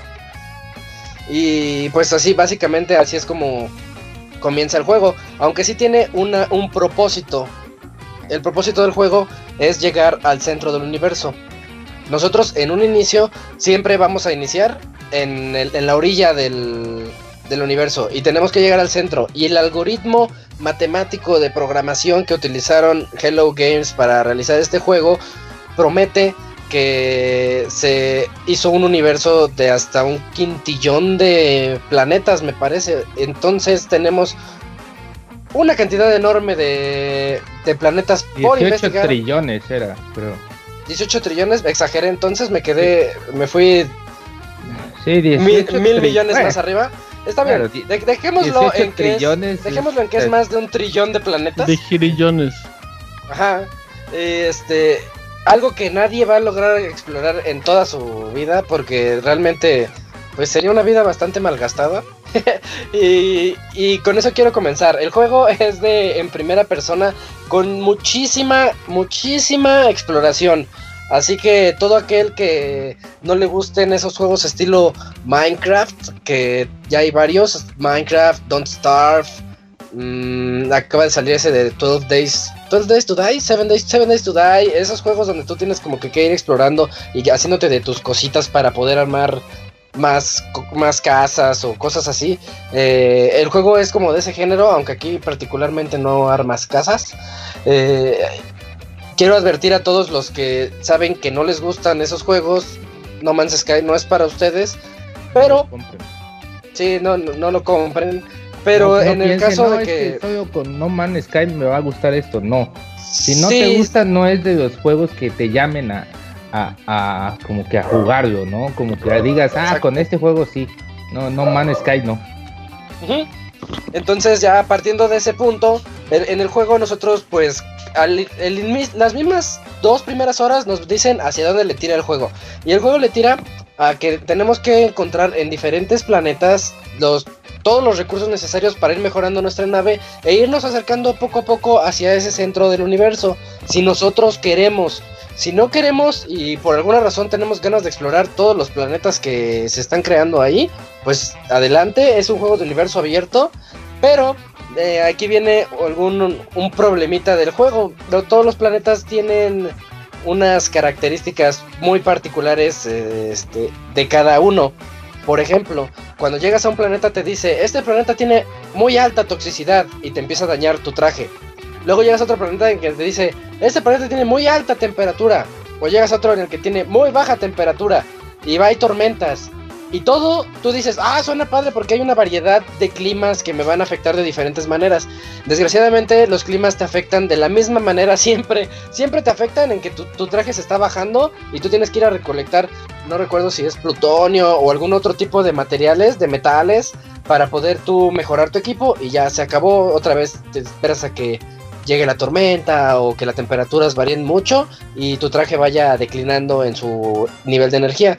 Entonces, en primera instancia te da la impresión de que pues cada planeta es único y cada planeta tiene diferentes problemas por resolver, pero realmente si lo ves desde un punto de vista objetivo, dices, no, como que ahí hay el primer engaño de No Man's Sky. Eh, lo, lo, que también es una queja que he leído en demasiados lugares es que tiene un inventario muy limitado. Yo les voy a decir que eso no es una queja, eso es un, una estrategia del diseño del juego que en lo personal se me hizo buena porque tú puedes ir mejorando tu inventario de tal manera que a tu mochilita le quepan más cosas y puedas ir recolectando mucho más este, elementos o más artículos. Vas encontrando muchísimas y es un plus, cosas. ¿no? Que te hace investigar más cada planeta. De hecho, de hecho sí. Y ahorita que dijiste lo de la investigación de los planetas, eh, cada planeta tiene también muchas cosas por encontrarse. A, aparte de los elementos estos de que vas a ir a buscar metales o oro para después venderlo y tener mucho dinero, eh, hay bases espaciales alienígenas eh, que tú puedes ir a investigar no es que haya demasiadas, no vas a llegar y vas a ver una ciudad alienígena ahí viviendo, vas a encontrar una base, 5 kilómetros después vas a encontrar otra base y así te la vas a ir llevando. Pero a veces en estas bases te vas a encontrar con que hay vida alienígena eh, amigable e inteligente. Y, ahí reside algo que a mí me, me, gustó demasiado del juego. Cada vida alienígena, cada raza eh, tiene su lenguaje y tú no les entiendes nada en un inicio. Entonces, uno de los subpropósitos del juego, misión secundaria del juego, es encontrar todos esos, esos este, tótems o esos pilares de idioma que te van enseñando una palabra a la vez. Suena aburrido y sé que para muchos va a ser el juego más aburrido de la historia, porque sí, y, y lo he notado en las clásicas revisiones de Metacritic de los usuarios, la mitad dice que apesta y la mitad dice que es bueno. Y prácticamente está 50-50 entre ceros y dieces. Y sí es cierto, la gente está muy enojada y hay otra es gente que está muy, muy polarizado. muy- demasiado, demasiado polarizado. Y yo creo que es precisamente por eso, porque no supieron realmente vender bien el producto. Hay quienes dicen, no, es que este juego está ya el meme de el creador de los Simpson donde está una religión El líder, nueva. el líder. El líder, el líder, no, no, no, Está- no, no, no, no, está líder. Y que, y que se va el líder vo- volando en su nave espacial y se destruye. Y ahí está el creador de Hello Games, este, pues, simulando que nada más se robaron el dinero.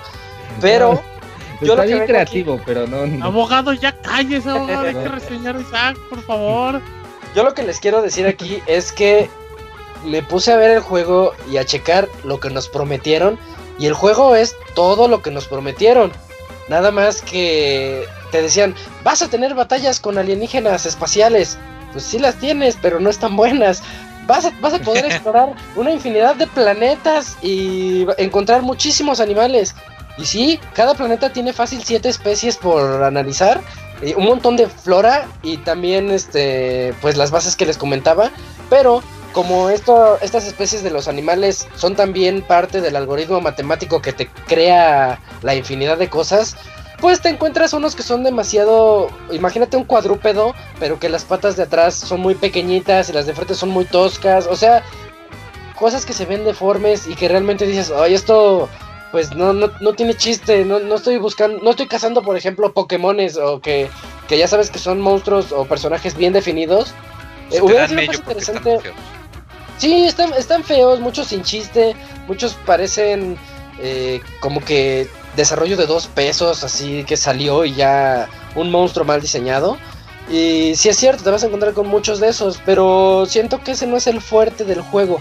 El fuerte del juego reside en que es una verdadera exploración espacial, con todos los beneficios y puntos negativos que conlleva. Sí, es una ex- experiencia muy solitaria, te la vas a vivir tú solito todo el tiempo. Pero está bien padre porque, eh, bueno, yo les voy a decir, ya les dije lo negativo, ahora les voy a decir lo que a mí me pareció bueno. Está muy padre porque tú dentro de tu exploración pues ves cómo todo se te está degradando, como porque todos los ambientes espaciales son ambientes hostiles. Entonces tú tienes que andarte preocupando por tu traje. Ya de repente llegas a subirlo de nivel para que no te afecten el frío, el calor, la toxicidad. Entonces ya no va degradándose tanto. O ya tienes a tu nave pero te das cuenta que sus slots para poder guardar todas tus cosas ya no son suficientes y puedes ahorrar un poquito de dinero para comprarte una nave mejor y poder ir, acumulando más y más cosas. O de repente vas en el espacio, en el mapa ya sorprendentemente grande y te dice, acabamos de encontrar un hoyo negro y pues te diriges a él para que el tiempo, más bien a distancia en años luz, se reduzca de donde estás hacia el centro del universo. Y son como esos warps que necesitas para llegar al centro. Tiene atajos, tiene misterios que resolver. Hay un misterio en particular que ves desde el inicio del juego, presentado en manera de anomalía espacial, que se llama el misterio de Atlas. Es totalmente opcional. Todo en el juego es 100% opcional. Así como yo diría que como Minecraft, que también tiene un objetivo final y que tú decides si quieres llegar a él o nada más quieres hacer granjitas con tus cerditos y cuidarte de los creepers. Igual aquí tú decides si quieres llegar al centro del universo o vivírtela en un planeta aburrido y pues ya. Eh, el detalle de, de No Man's Sky es que es una experiencia bastante curiosa en el momento de, de salir al espacio exterior. O sea, tiene tantos detalles que al menos a mí me llamaron mucho la atención en un inicio, como el cruzar las atmósferas de los planetas, se ve como le cuesta trabajo a la nave un poquito y empieza a salir ese incremento de temperatura que hace que parezca fuego en la, en la nave, o también si ponen mucha atención, los planetas orbitan. Y es algo que a mí me gustó mucho poder estar en un planeta y salir y ver sus órbitas así dibujadas al puro estilo de diagrama de Euler. O detalle eh, como, detalles también como que empieza a hacerse de noche en una parte del planeta y subes a tu nave y te vas al otro extremo del planeta y es de día, güey, así, güey. Como cosas tan, tan, tan sencillas al parecer, pero que si las, que las veas plasmadas en un videojuego sí te dan bastante pues emoción. Exacto, sí. Y yo siento que el juego su mayor error fue quererse vender como, como juego A o como juego común, pues, como juego de 60 dólares, para decirlo en pocas palabras, porque eso ahuyentó mucho a las personas y sienten que debe de otorgarles más por su dinero. Y yo estoy de acuerdo con su con ese punto de vista porque no vas al cine pagando tu boleto completo para ir a ver un cortometraje, por ejemplo. Entonces es algo así como, lo, como yo lo estoy viendo. El juego te ofrece muchísimas cosas, pero son cosas un poquito monótonas. Eh, todas las galaxias tienen las mismas características. Los animales se ven un poquito, bueno, se ven feos. ¿no? Sí, la mayoría de las veces se ven feos.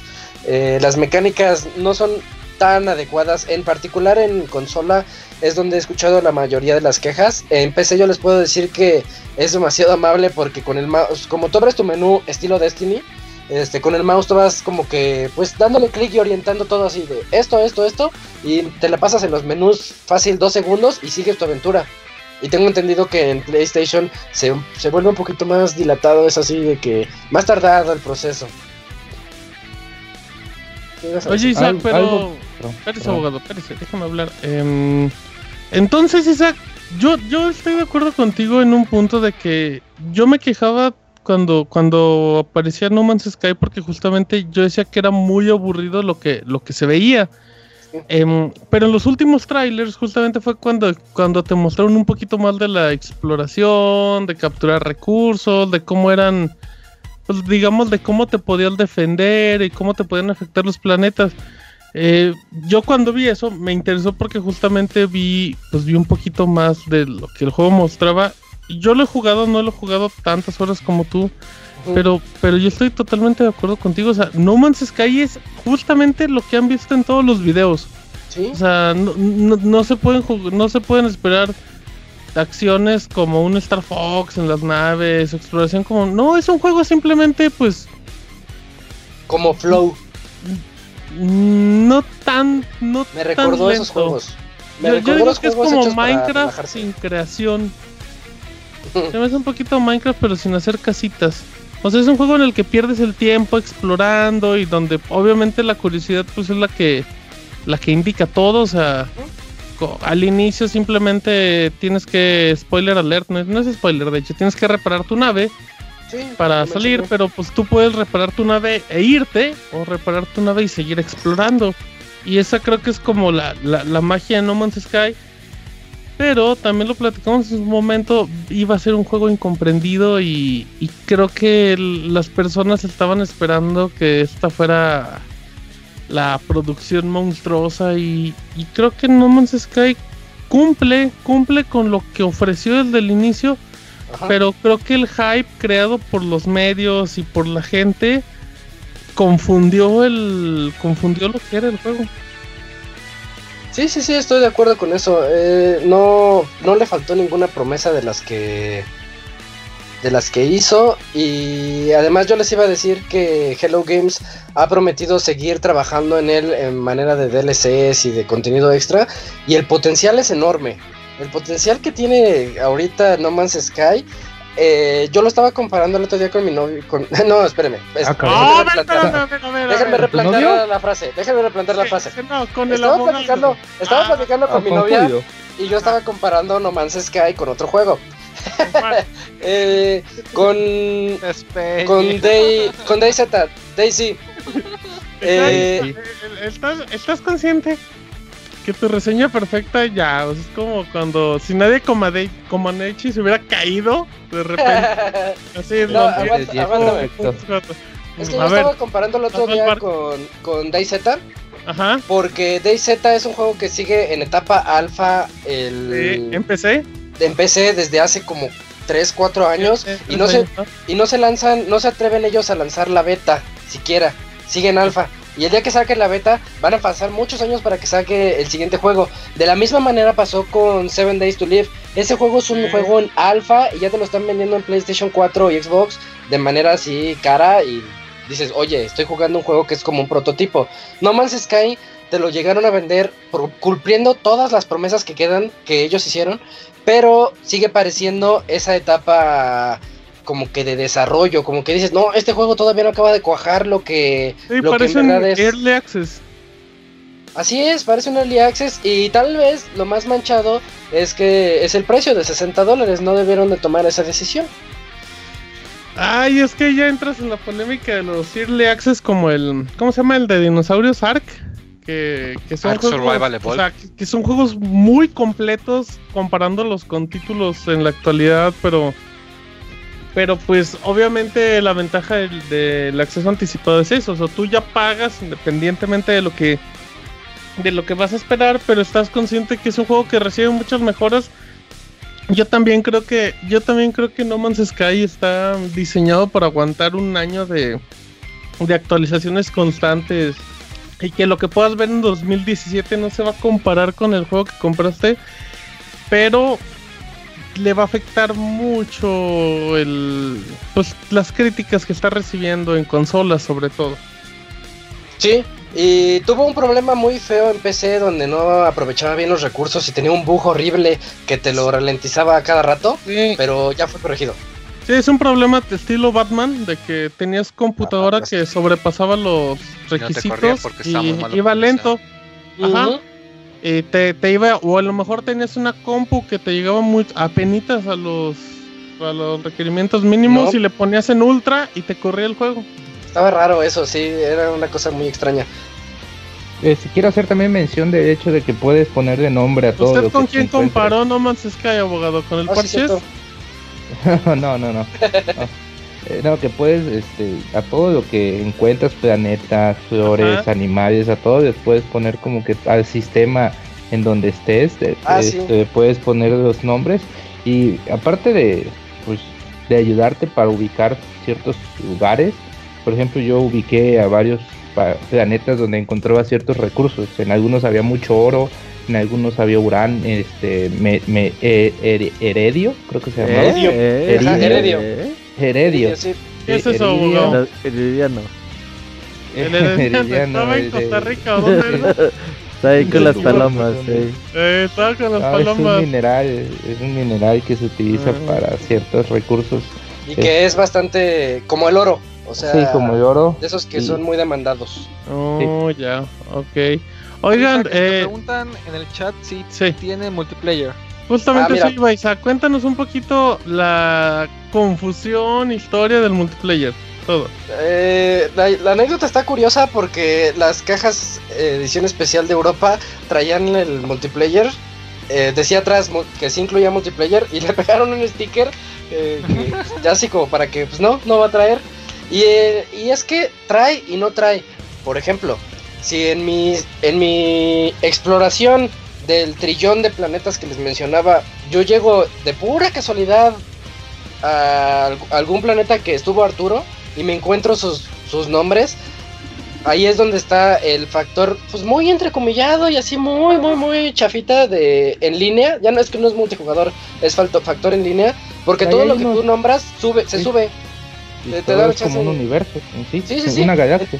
Una Y mega pues- Wikipedia. ¿Y, y puedes sobreescribir? Mm, La fíjate verdad que no lo sé. no sé. O sea, si La el verdad no abogado se porque- encuentra una piedra rara y le pone ese nombre, nadie se puede encontrar Hasta una donde- piedra rara que tenga ese nombre. Hasta donde sé, no, porque tú No cuando los podría. encuentras y los escaneas al más puro estilo de Metroid Prime, así cuando tienes tu escáner de, de animales y de bestias y todo eso, Ok. eh, tú lo escaneas y se guarda en tu menú, pero no ha subido nada. Entonces puede llegar alguien gandalla y escanearlo y subirlo. La única forma de hacerlo es poniéndole pausa, ves tus planetas ya explorados y ahí dice subir a servidor, algo así. Y le nada Ok. más le presiones y eso te da dinero. Y pues el dinero te sirve para ir a diferentes estaciones para espaciales cosas. y pues comprar cosas, naves. Pero- o- Pero entonces, Isaac, si la gente llega muy tarde a No Man's Sky, va a llegar como, como regresando a la referencia al de los Simpson, como al refrigerador de Flanders en su casa de la playa, que está todo con etiquetitas. De Ah, propiedad de Ned Flanders, propiedad de Todd Flanders. Así es, llegando a No Man's Sky en diciembre, ya todo No, tiene man. nombre. no, es que, es que es mucho, es muchísimo. de- Ajá. 18 trillones de planetas, este, por más. Por Pero, pero, fueran- pero debe haber una cantidad de materiales similares muy grandes. O, o los materiales se dividen por planeta. El no, los material, materiales no los puedes renombrar. no, tú, tú ten- eh, ya están, lo que no puedes renombrar de hecho son los materiales, las flores, las hay muchas flores que se repiten en muchos planetas y esas no, y, y te deja libertad nada más de planetas, bases en los planetas y animales, son los que tú puedes nombrar. Eh, por ahí hay un videíto de un youtuber, no me acuerdo cuál, es donde te muestra que según dos eh, personas están en un mismo planeta y, y ninguna de ellas como que está- o sea, están dos personas en streaming y hay como que las mismas estructuras, las mismas este, cantidades de oro y Sí. todo eso y no se ven entre ellos, pero están en el mismo planeta. Sí, no Eso tiene es el único. Es que no, no, el pero- multijugador no tiene, tiene factor pero- en línea. Pero en teoría es el mismo planeta. Aunque no se re- aunque no, no te veas con el otro. Pero técnicamente se mencionó una posibilidad de un multijugador Sí. en el que se iba a interactuar, a- o sea, así como un multijugador tradicional. Supuestamente iba a llegar en DLCs. Entonces, que- ¿cuál, entonces ¿cuál es el problema del bug, Beto? No, no, es que en realidad no fue ni bug ni nada, güey. El problema es de que cuando este güey empezó el desarrollo le preguntaron en muchos programas de televisión y todo eso. Dice, oye, eh, y yo voy a poder jugar con mis, con mis amigos. Sí, sí, claro que vas a poder jugar con tus amigos y ir a los planetas. Y conforme fue pasando el tiempo y obviamente que tenían el desarrollo atrasado y todo eso, pues las declaraciones de que iba a tener multiplayer como que iban bajando. Le decían, oye, va a tener multiplayer. Y ya el güey como que se agarra la cabeza y, ah, pues sí, pero técnicamente es muy complicado que se encuentren. Y, o sea, pero la verdad es que no tiene O multiplayer. sea, o sea, esperaba que empezó- no se encontraran. Sí, es la, es la realidad, no, no tiene el juego multiplayer. Ok, bueno, eso es importante decir. Cu- Sí. ¿cuál, es- ¿Cuál fue tu duración de la experiencia, Isaac? Ahí ya varía, depende de cada quien y, Ajá. Y no, no quiero spoilear muchas cosas, pero les voy a decir unas 35 horas. Ok, que eh, no, no es spoiler, pero el primer eh, la primera persona que acabó No Man's Sky estaba como en ese tiempo, ¿no? Eh, se lo acabó en trein- poquito menos de 30 Ajá. horas. Ajá, y hay, hay maneras. Ok, ok. Bueno, pero 30 horas te duró a ti, porque es una experiencia y cada historia es diferente. Como 35 y 40, más o menos. Sí. Bueno, em, Oye, muy torpe el movimiento del monito, ¿no? Eh, más muchas cabrón. quejas al respecto. ya sé. Sí. yo no lo sentí tan torpe. ¿Por qué lo dices? ¿No sientes a una, pa- o sea, no sientes que es el movimiento de una persona que llega a un planeta que desconoce y que no se va caminando padre como que pero- a su casa? la gravedad. Estás No, jugando a un ver, videojuego. ¿Cuántas veces has ido a un Ah, planeta? ya. Pues no, bueno, pero supone No, es que, te yo también, a también la experiencia, movía de también la experiencia. Ah, sí, abogado, cuando llega Plutón de seguro se va a pasear como si Ah, estuviera en su ahí casa. vive, ahí vive. Pero Oye, imagino- que dicen que tú llegas de sea, Plutón.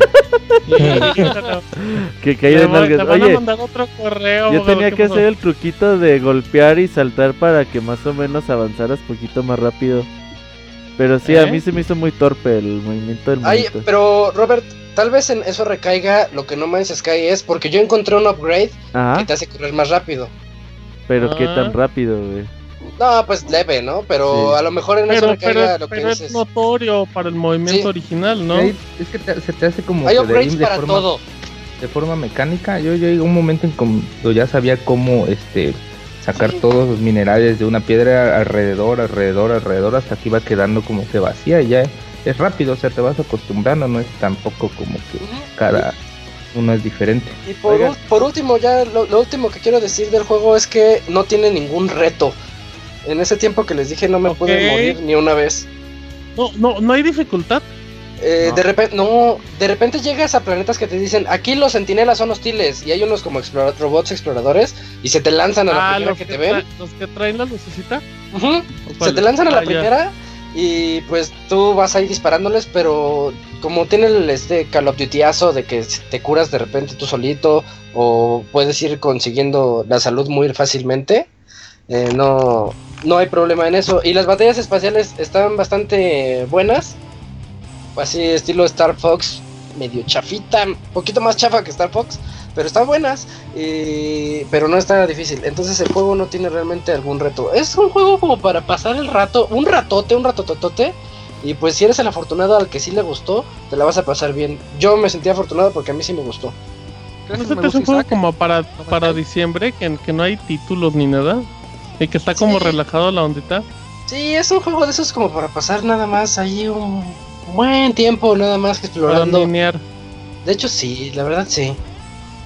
¿Y se lo recomiendas a Fer? Eh, no, no lo sé, yo creo que no. Ah, yo crees? no, Fer. Si le recomiendas los- al abogado Y a Arturo le el nombre a abogado, sus sí. animales a sus chivos espaciales y toda la Cabrón. Ah, chivos, le va a ¿El dar abogado da archivos espaciales? El abogado escanea con Plutón chivos. güey. El planeta de los chivos le va a Dice que poner. así saca los minerales el abogado. Ah, mira, abogado. No, No, No, fíjate, fíjate, te, te quiero preguntar, por ejemplo, a mí me gusta Minecraft, pero no tanto por el hecho de construir, sino que me gusta pues nada más a ir vagando, ir a explorar los diferentes paisajes que el juego te va formando. Yo no lo juego tanto como para llegar al objetivo, sino pasar el rato, desestresarme. Para alguien como a mí, ¿crees que No Man's Sky me podría entretener o dar una satisfacción similar? Sí, sí, completamente. Es para ese tipo de jugadores eh, No Man's Sky. No creo, eh, porque te va a pedir un chingo de cosas para moverte de lugares a explorar. Pero ese es Ah, el Moy chiste. puede, Pero a sí, Moy no le pues gusta es lo divertido. Y a la- es que ¿Cómo a los no? Si al Moy le gusta explorar, Minecraft, le va a le gusta gustar No explorar. Sky, güey. Pero a la No hay hora le agarras, le agarras la onda y ya puedes, te das cuenta que no requieres de tanto para irte a explorar. Ah, deja de hablar en lugar de Moy. Pues acaba de decir eso, güey, no le pusiste atención. Sí, pero le gusta No Man's Sky, vas a ver que le gusta, Yo caramba. que sí. Sí, yo creo que sí. ¿Cuándo, ¿cuándo lo vas a comprar, Moy? Pues cuando esté en Steam Sale. Está barato en Steam. Moy, vale 500 500 pesos. pesos. No, no, Luego dicen que soy bueno tacaño. Traen 60% de descuento. No, sí, que de qué bueno que lo comentas, que la versión de PC está más barata, entonces pues puede convenir un poco más, ¿verdad? Además, Ajá. imagínate que luego saquen mods para que puedas andar en tu nave de Star Wars o de Star Trek acá, toda la cosa. No seas pitero, muy tú y tus pinches mods. Moy, sí, sí, sí, sí, sí fuiste muy naco, ¿eh? Sí. Tiene potencial. Tiene mucho Ya, potencial. ya mejor no digo nada. La mona, aunque la vista Oh. de cera. La misma chingadera, No, bueno, Tiene mucho potencial el juego, eso sí. bien. Ah, ok. Muy bien. Entonces, No Man's Sky es para un público muy especial. Yo sí creo que, yo sí creo Isaac, que con los videos, nada más analicen los videos y, y- y ya pueden darse cuenta que le están tirando. O sea, tampoco. Sí, tam- Sí, sí, sí. Tampoco es que No Man's Sky se ha- haya descubierto el hilo negro, ¿eh? O sea, no nos engañaron en nada. Aunque sí, yo debo decir que la primera vez que te subes a tu nave y sales del planeta está bien padre. Sí. ok. ahí- Ya después Muy de eso lo haces muchas veces. Muy bien, muy bien, Isaac. Pues le agradecemos a Isaac, arroba Ismesa, que nos reseñó el No Man's Sky, disponible para PlayStation 4 y PC. Y dicen que próximamente llegará a la Xbox One Fair.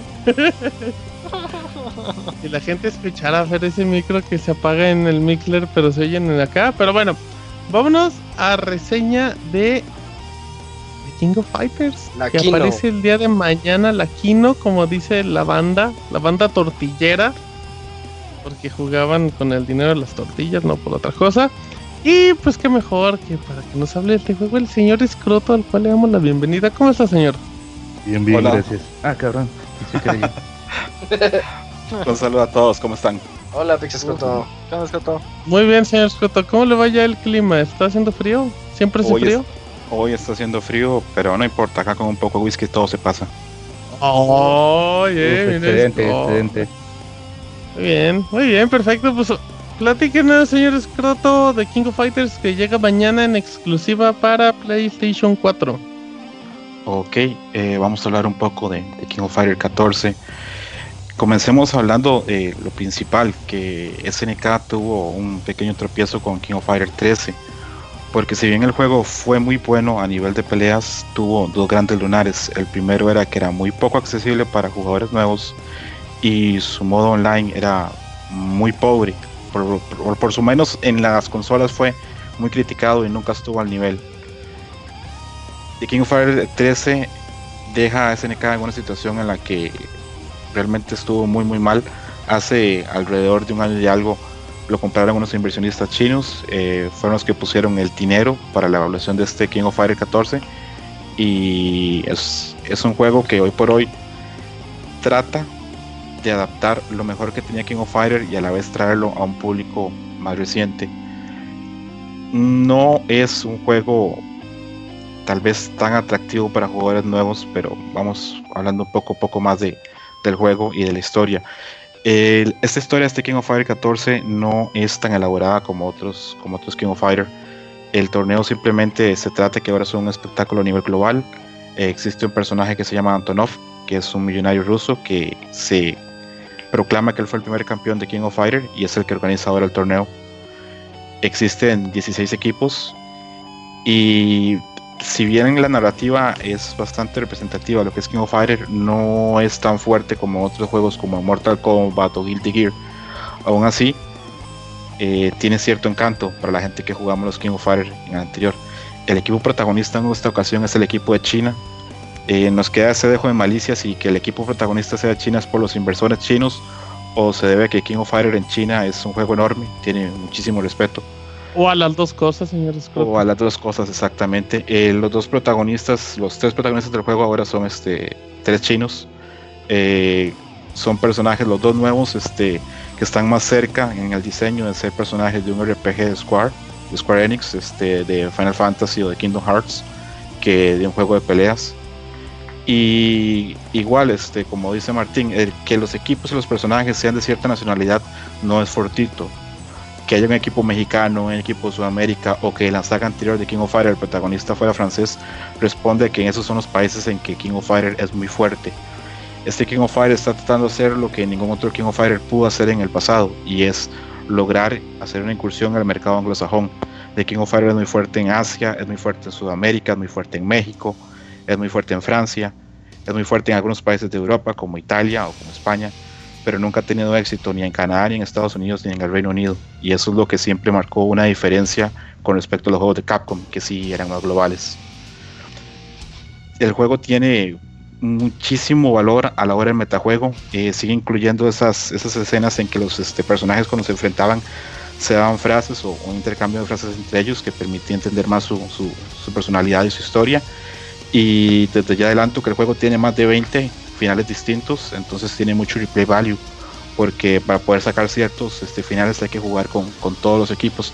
Y cuando juegas con todos los equipos aprendes, aunque sea de forma superficial, a manejar a la mayoría de los personajes. Eh, a diferencia de otros juegos del género, este, King of Fire 14 nos llega con muchísimo contenido. Eh, las críticas que se hablaron de, King, de Killer Instinct o de Street Fighter 5 mm, están totalmente alejadas de King of Fire 14.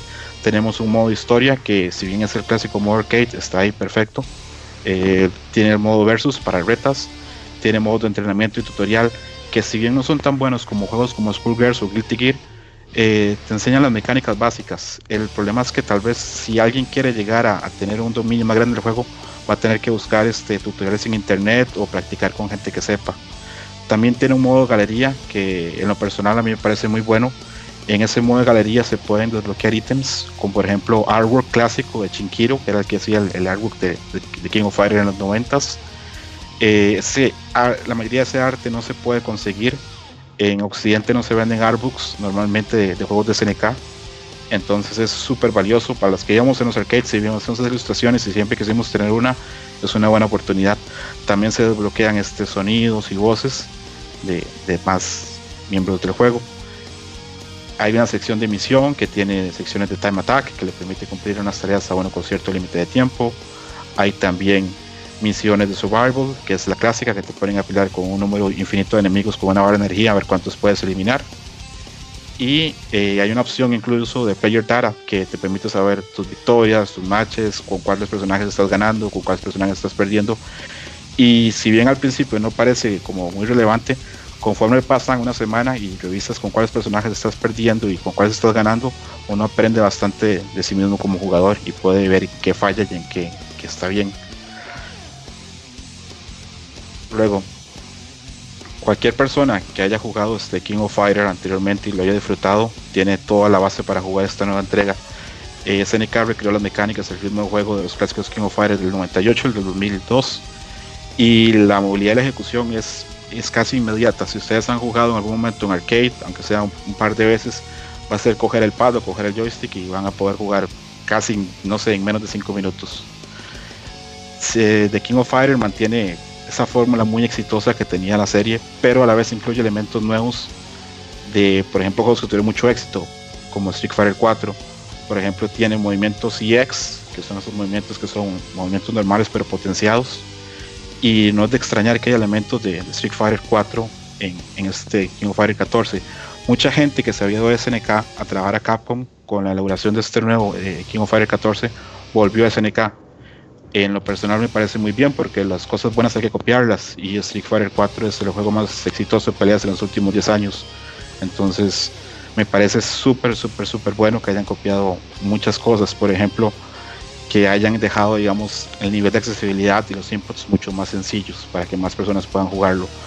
Dos mecánicas más que quiero mencionar acerca del juego está el Just Defend, que es del clásico Garou, que es una especie de parry que permite que jugadores más avanzados tengan un nivel de juego a nivel competitivo muy alto. Y hay otras dinámicas también en las que se permite ahora atacar al oponente, lanzarlo contra la pared del escenario y después siguiéndolo atacar. Es algo que tiene un poquito un sabor a Marvel en que permite castigar más al oponente. La dirección de este King of Fire está a cargo de Yatsuyuki Oda, que fue el director de batalla de Street Fighter 4 y de Garou. Y se puede ver su mano en el juego porque mucha gente tiene críticas ahora sobre Street Fighter 5 y sobre Killer Instinct en que son juegos un poquito planos, que a la hora los combos los personajes hacen siempre lo mismo, que no hay espacio para la creatividad. Con King of Fighter 14 eso no va a pasar. Hay muchísimas variables de cómo encadenar un combo y hay muchísimas variables con los personajes y el cast que tiene. Entonces es muy difícil que vaya a haber una queja de ese tipo. Este juego es muy profundo. Yo eh, tengo alrededor de dos semanas este, jugando con él y haciendo varias pruebas y aún así no logro cubrir todavía la mitad del cast al incluir 50 personajes. Luego, de esos 50 personajes, 16 son totalmente nuevos. Y cuando uno piensa que 16 personajes son nuevos, es un punto muy valioso a favor de SNK. Hay juegos de peleas actualmente que salen y su roster total son 16 personajes. El punto negativo de esos 50 personajes sería que es muy probable que en cuestión de, días o a veces incluso horas podamos ver que ya haya personajes más fuertes que otros, que estén un poquito rotos, que haya bugs, porque es imposible que SNK haya podido testear 50 personajes este, a la perfección igual no hay que ser negativos, poco a poco los parches irán llegando y para los fans de King of Fighters les diría que habría que recordar la época en los arcades, que cuando el juego llegaba roto, estaba roto y nunca se iba a arreglar, era, era lo que había y nada más. El juego incluye 19 escenarios, algunos son adaptaciones de escenarios clásicos y otros son totalmente nuevos. Los que son adaptados de escenarios clásicos no son tan buenos, no se adaptaron tan bien, no tienen ese encanto. Los que son nuevos son más llamativos y cumplen dentro de la dirección del arte del juego. Luego mm, llegamos a lo que para mí es el gran lunar del juego, que es el apartado gráfico. este juego King of Fire 14 se aleja de los sprites en 2D para el entorno en 3D y muchísimo del encanto y la especificidad que tenían los personajes en el 2D no se supo o no se logró trasladar al 3D. Los modelos de los rostros de algunos personajes son bastante pobres especialmente personajes clásicos, algunos tienen este se ven se ven mal, personajes más nuevos obviamente SNK tuvo más tiempo para dedicarlos, para crearlos con el motor de este juego, pero algunos personajes clásicos, por ejemplo Andy Wogar u otros este no, no llegaron realmente a trasladarse con el encanto que tenían otros juegos anteriores. Yo he leído y investigado acerca de, la decisión de SNK de por qué eh, no usar otro tipo de, acercamiento a los gráficos. Se pensó en usar el, Unreal Engine como lo usa Guilty Gear, pero SNK dijo que no tenía ni los recursos ni la experiencia para hacer el juego. Y pensaron que era un riesgo comenzar a hacerlo como Guilty Gear porque pensaban que podía durar mucho tiempo en el desarrollo y había riesgos. Desechó la idea de hacerlo cel shading como otros juegos de anime porque querían que el juego se viera muy serio. Tanto es así que el juego no se ve actualmente lo serio que ellos querían, porque varios personajes no llegaron a encajar dentro del look serio que ellos querían de adulto en el juego.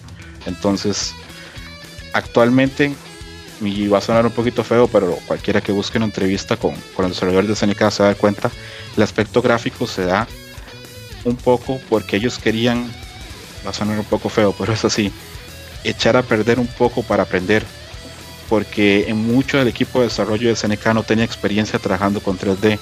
Este fue su primer reto y les permitió construir modelos y librerías para futuros juegos. Esperamos que en futuros juegos de SNK, si este juego tiene éxito, veamos el resultado. Igual hay gente que no encuentra el juego ah, visualmente tan feo, es una cuestión como de opinión.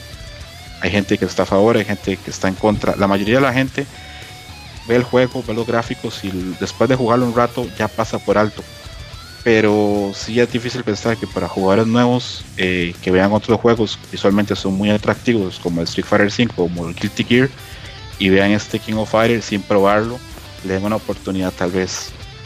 Luego fuera de las deficiencias visuales y estéticas del juego eh, hay que aclarar esto esto no afecta no, no afecta para nada la funcionalidad de los combates. El motor del juego corre perfecto a 60 frames no tiene caídas y tiene ese ritmo y esa velocidad tan característica de los King of Fighters. Aparte, algunos diseños de personajes eh, no tienen nada que envidiarle a los mejores personajes de SNK. Hay personajes como Antonov, eh, Sanadu, los dos personajes coreanos nuevos, Nelson, Sylvie, Mian, son personajes que pueden haber jugado o pueden haber estado en cualquier juego de SNK. Eh, tienen muy buen, muy buen diseño. Luego el control, como todo mundo sabe, en estos juegos es vital el control es bastante responsivo, es muy similar a los King of Fighters clásicos, tiene timings no tan precisos o no son tan exigentes como juegos del pasado, que eran las críticas que se le hacía a King of Fighters 13. Los inputs creo que son mucho más generosos, eh, no hay que ser tan exacto con los comandos para hacer los movimientos, lo cual todo se agradece para generaciones y jugadores este, noveles. Incluso se incluye un modo que se llama Rush Mode, con el que solo presionar un botón puedes hacer combos y eso permite que gente que compra el juego hoy pueda tener un match o un par de matches contra alguien que tenga experiencia. Incluso poderes que siempre fueron muy problemáticos como el Raging Storm de, de Keys fue simplificado y ahora muchos poderes fueron simplificados para que a la hora de jugar en se puedan hacer bastante fácil. Queda claro que SNK tiene muy claro que este ya no es un juego para arcade, que es un juego para, para gente en consolas y que el, usuario de consolas es bastante distinto al usuario arcade de hace 15 o 20 años. Podemos afirmar entonces que SNK logró resolver ese problema en la accesibilidad. ¿Qué pasa con el otro gran problema que tenía King of Fighter 13, que es este, el online? En mi experiencia personal, el, el netplay es, es, bueno, es correcto, no es tan bueno tal vez como el de Killer Instinct, pero permite tener una pelea con poco lag. Yo tuve matches, algunos muy buenos, otros con un poquito de lag, pero la verdad bastante jugables. El lobby es bastante bueno, las capacidades que tiene. Si lo comparamos, digamos, al de Street Fighter 5, que en teoría Capcom tiene más recursos, este lobby es bastante mejor. Tiene capacidad para 12 jugadores. Se puede jugar eh, una persona contra otra persona o equipos de 3 contra otros 3. Tiene funcionalidades de texto y voz. Tiene modo espectador. Y quiero aclarar que en los días que yo probé el juego, la, la versión que estaba era la versión de testeo, la versión de prensa y en esos días hay poca gente jugando en el servidor y tal vez en esos días corra mejor o peor que cuando ya el juego esté disponible al gran público. Siempre nos queda ese paréntesis de esperar cómo le va el juego mañana o en estos días cuando ya entre la gran cantidad de jugadores para ver cómo responden los servidores. Esperamos que bien. Yo he conversado con alguna gente de Estados Unidos y han tenido buena experiencia. He conversado con gente de, Europa, especialmente de España e Italia, y no les ha ido tan bien, pero no es terrible, simplemente es, es, una reacción mixta. Dicen que a veces tiene matches muy buenos, a veces muy malos. Ahora en la tarde este Martín me, me avisó por Twitter que la experiencia ha sido positiva. Espero que sea así, que para la mayoría de la gente en México el juego tenga muy buen online, porque está de más decir que King of Fighters es un juego súper importante para los mexicanos. Y... Oiga, don Escroto, permítame Ajá, interrumpirlo claro. nada más. Igual, igual añadiendo eso, eh, sí, en la tarde tuve la oportunidad de probar un poco el modo en línea de King of Fighters.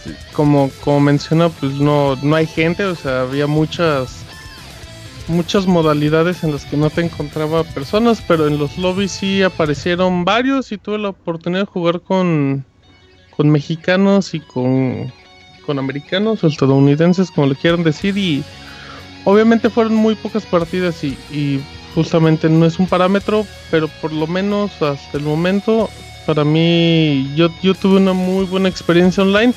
Lo único que creo, señor Escroto, y, y no sé si, si, es una percepción meramente mía, no, no siente que cuando, cuando uno entra al menú online se encuentra como muchas opciones y para, o sea, no sé, como la, la persona, el usuario que pues, el caso más simple que es Street Fighter con, con el último juego que tiene las partidas rankeadas o armar el grupo, pero es como muy rápido y acá entras al menú online y de ahí te salen seis diferentes variantes y entras a una y tienes variantes.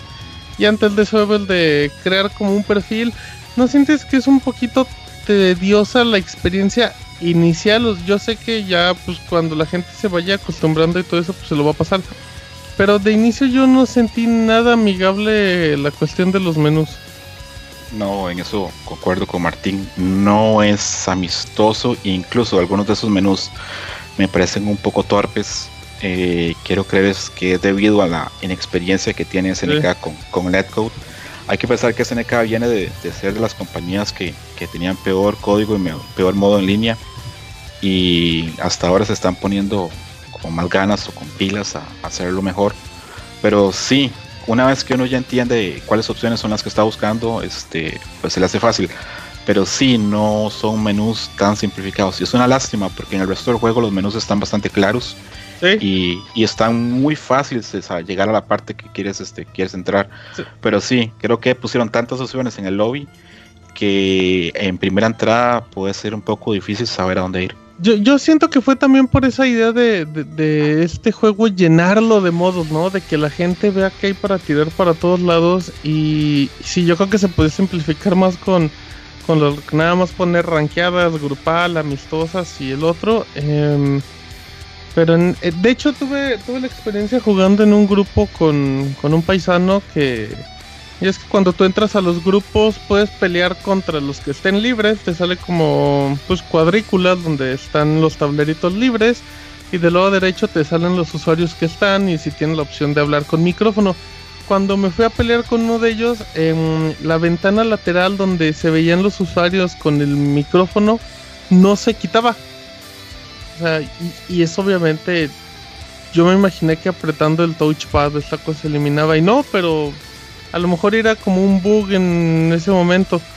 Pero sí son detallitos que, que se les nota justamente pues, la, poca experiencia, así como, como en los gráficos, que, la evolución del primer tráiler al resultado final es, es gigantesca, pero, pero se sigue viendo como un juego de PlayStation 3.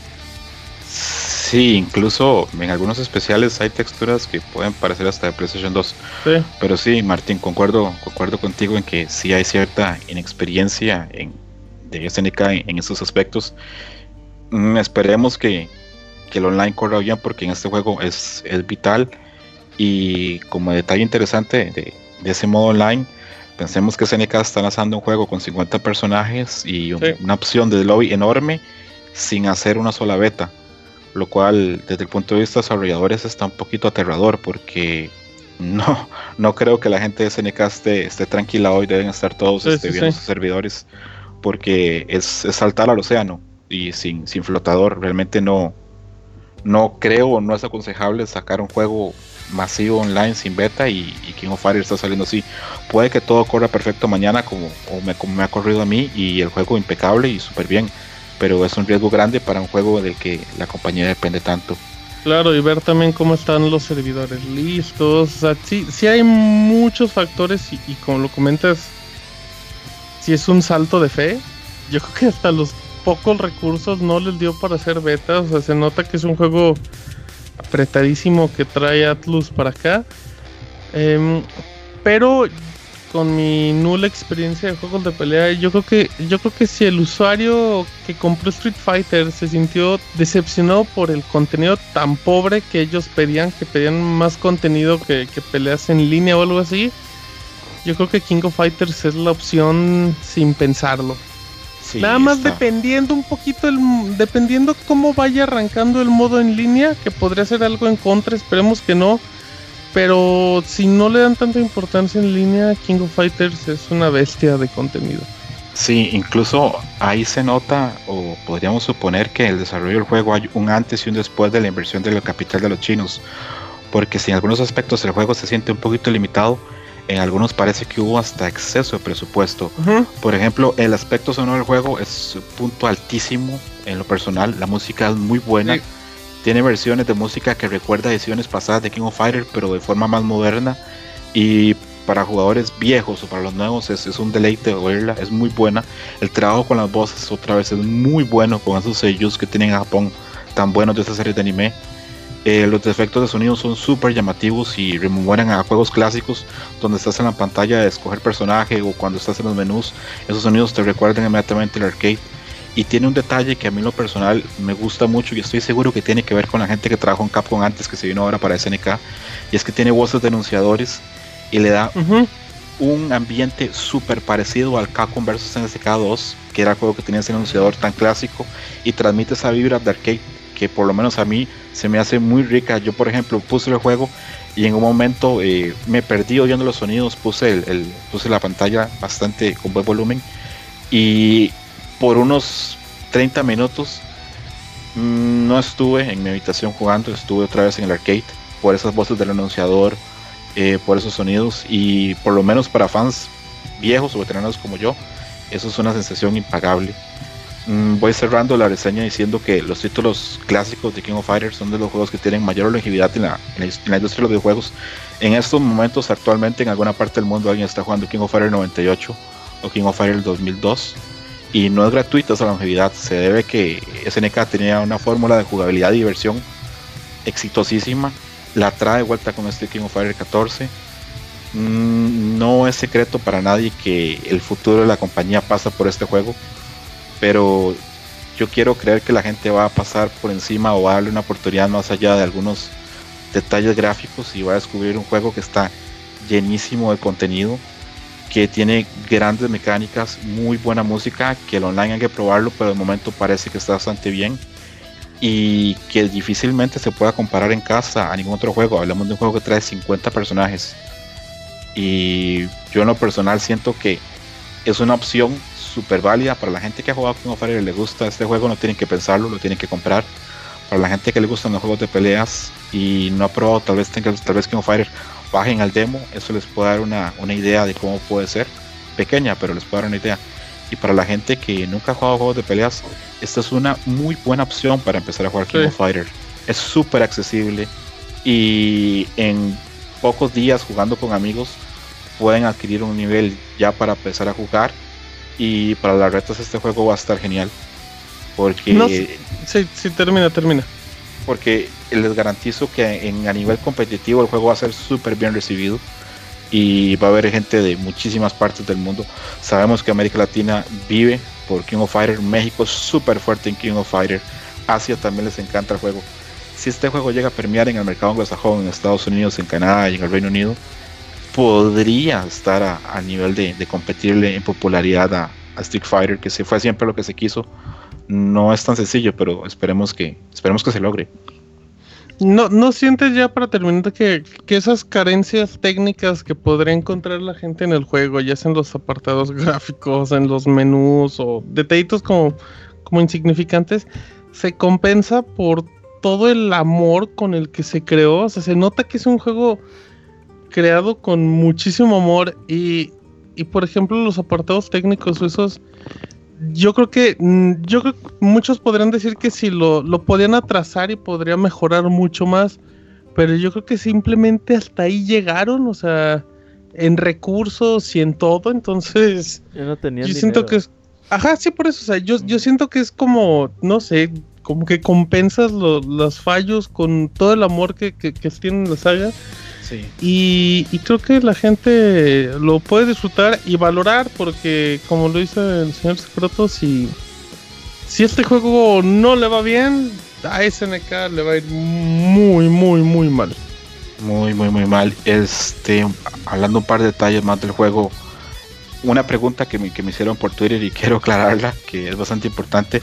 Me preguntaban por el equipo mexicano que por qué está King of Dinosaurs y que si King of Dinosaurs es Tizoc y creo, creo que SNK creo que SNK no quiso poner al personaje de Tizoc porque dentro de SNK está la idea que este juego va a tener éxito y que el próximo IP que van a sacar es Garu 2 y en Garu 2 eh, Tizoc es uno de los personajes principales. Entonces por ahí siento que se lo guardaron mucha gente y en muchos foros mexicanos he oído que que SNK debería admitir que, King of Dinosaurs y Tizoc es el mismo personaje pero yo he visto entrevistas del creador y el señor del personaje enojado diciendo que no, que es otro personaje y que, dejen de preguntarle de eso. Eh, no hay planes para personajes DLC. Habrá trajes y habrá skins, pero es difícil pensar en un juego para personajes con DLC cuando tienes un cat 50 personajes. O sea, en realidad es el, juego de peleas de esta generación que el, pues tiene el reparto más grande, es sin, sin, lugar a dudas, como lo comentas, que es bueno, ¿no? O sea, el hecho de que eh, desde el momento en que compras el juego, pues ya tienes, ahora sí que lo, como lo, se dice el paquete completo, que como tú comentas, que probablemente solo va a haber lo que son cosas cosméticas entonces.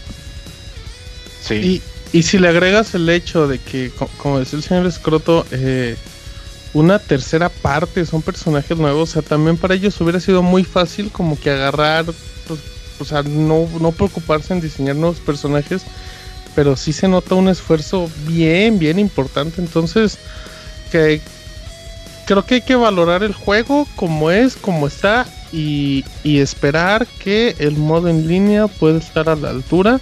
Y yo también creo, señores Cortes, es una percepción muy personal que si que si el juego tiene buena respuesta, también presiona un poco más a Capcom a que a que se ponga más las pilas con Street Fighter, ¿no? O sea, independientemente de la calidad que tiene el juego, que ese tipo de contenido y esos problemas en lanzar las cosas a tiempo, creo que también podría provocar o presionar más a la empresa a estar como al nivel que, quieren, ¿no? Por supuesto, lo que dice Martín es súper válido. Si vemos hoy por hoy Street Fighter 5 ya tiene, ¿qué? 7, 8 meses en el mercado y seguimos sin tener un modo arcade. Mm, si el ah. juego sigue siendo pobre para un jugador, este juego, este King of Fire 14, hay muchísimo contenido y solamente para desbloquear los ítems este, de artwork clásico o sonidos o música vale la pena jugarlo. Eh, hay modos este, hay para tirar para arriba, hay muchísimo que hacer en el juego Y lo que dices de la presión, por supuesto, creo que el único juego que podría comparar y que llegar con un cast con esta cantidad de personajes es tal vez Taken, pero ningún otro juego puede presumir de tener 16 personajes nuevos o un cast de 50 personajes. De los personajes nuevos, incluso SNK se da el lujo de experimentar y hacer cosas que en otros juegos este, no se están haciendo. El protagonista actualmente tiene dos movimientos que son Air Dashes, que son movimientos casi calcados o copiados de juegos de Arc System. Entonces, SNK a nivel de mecánicas y a nivel de, de, mecánicas y dinámicas, incluso el juego, en este juego invirtió muchísimo tiempo, hay mucho esmero y hay muchos detalles en el juego. Y sería triste que por algunos fallos eh, la gente pasara por encima del juego. Yo creo que el juego va a tener un éxito grande dentro de la escena y espero que en el gran público el juego tenga éxito. Me hubiera gustado mucho que hubiera estado en Xbox One para que más gente pudiera disfrutarlo y estoy muy, pero muy seguro que en un tiempo estimable va a estar en PC. Sí, también. Sí, no, no, creo que tampoco te convenga lanzar una exclusiva a menos que tengas un apoyo económico grande por parte de Sony, como lo tuvo Street Fighter. Pero, pues bueno, eh, ¿algo más que le quieran preguntar? No, a mí sí me hubiera gustado eh, haberlo jugado para esta época, pero no he podido, así que ojalá ya en esta semana podamos ponernos al corriente. Me llama mucho la atención, como dices, que un juego con gameplay bastante clásico, pero que retoma muchas cosas de, juegos pasados que han funcionado. Ya no es tan complicado como el anterior. El complicado era bastante bueno, pero también para hacer combos sí ocupados de ser muy, muy, muy cabrón. Entonces, ojalá y que le vaya bien a la gente que pueda comprarlo y que le haya gustado Kino Fighters en una época pasada. Eh, háganlo por SNK más que nada, es como una cooperacha ahí entre sus amigos porque la compañía, la verdad demos gracias a Dios, güey, que, que hicieron Kino Fighters 14.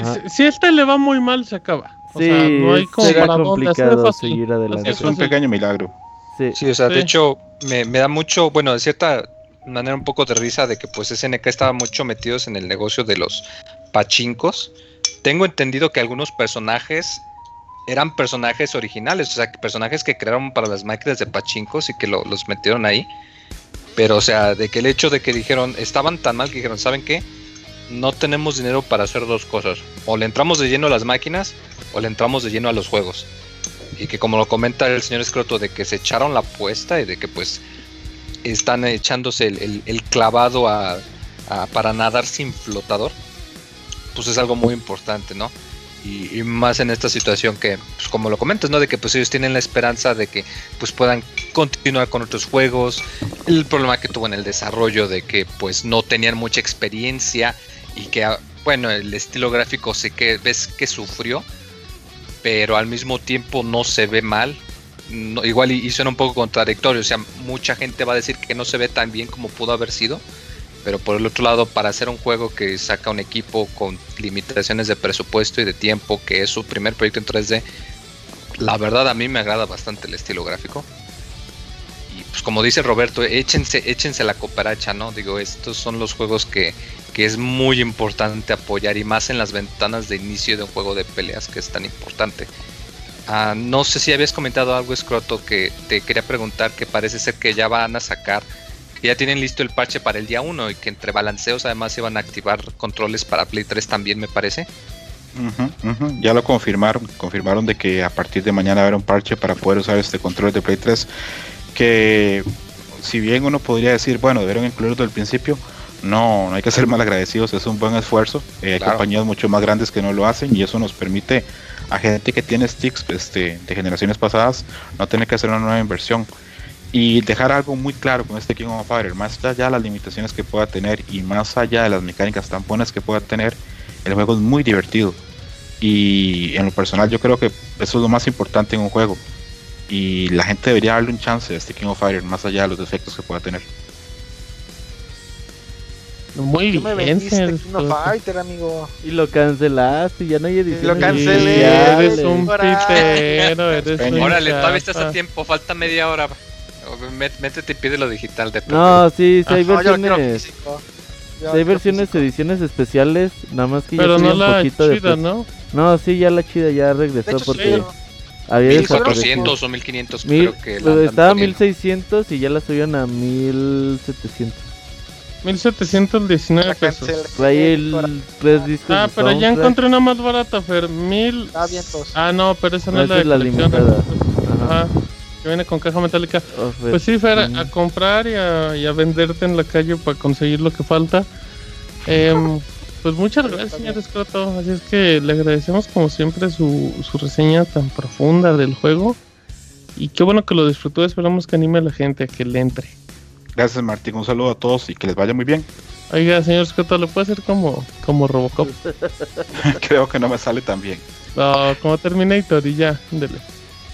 Eh, ¿cómo Hasta la vista, Terminator? baby, hasta la vista, baby. Hasta la vista, baby. Ajá, pero como Terminator, así, con su pausita. Ajá, y enojado. Ok. me da risa, pero vamos. Uno, dos, tres. Hasta la vista, baby. ¡Oh! Para tono de, de Sí, celular. sí, sí, me, hasta- uy, se me encueró el chino, digo, se me enchinó el cuero. Muy bien, señor Escroto, pues muchas gracias por acompañarnos en la emisión número 279. Lo esperamos con próximas aventuras. Hyper. Saludos, que les vaya ¿Cómo muy bien. el otro juego? Hyper. Hyper Drifter Lighting. Ajá. Uf, gotizazo, ¿eh? De los Ajá. indies. A ver Super si juego, sí. en unas dos semanas, tres semanas. Perfecto, así es que ahí esperan al señor Escroto, arroba Pixescroto en Twitter, al cual le agradecemos su participación. Bye. Bye. Bye, señor Escroto. Eh, producer, ¿nos vamos a No, recomendaciones? saludos, saludos. Ah, buenos saludos, porque la vida no vale nada.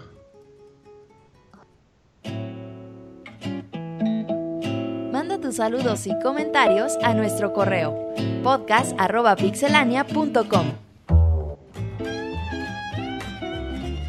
Muy bien, ya estamos aquí en saluditos con esta música que nos pone así como para andar echando whisky, eh, como, como el señor Escroto mientras veía la fogata. Así es que vámonos a saludos y nos va a contar Isaac. eh, tenemos muchos saludos, o cómo nos fue con, la corre con los correos, Isaac. Ah, yo creía que no iban a llegar muchos y al Ajá. final de cuentas no llegaron muchos. Llegaron Bien. como seis, más o ok, menos. ok, cinco. ok.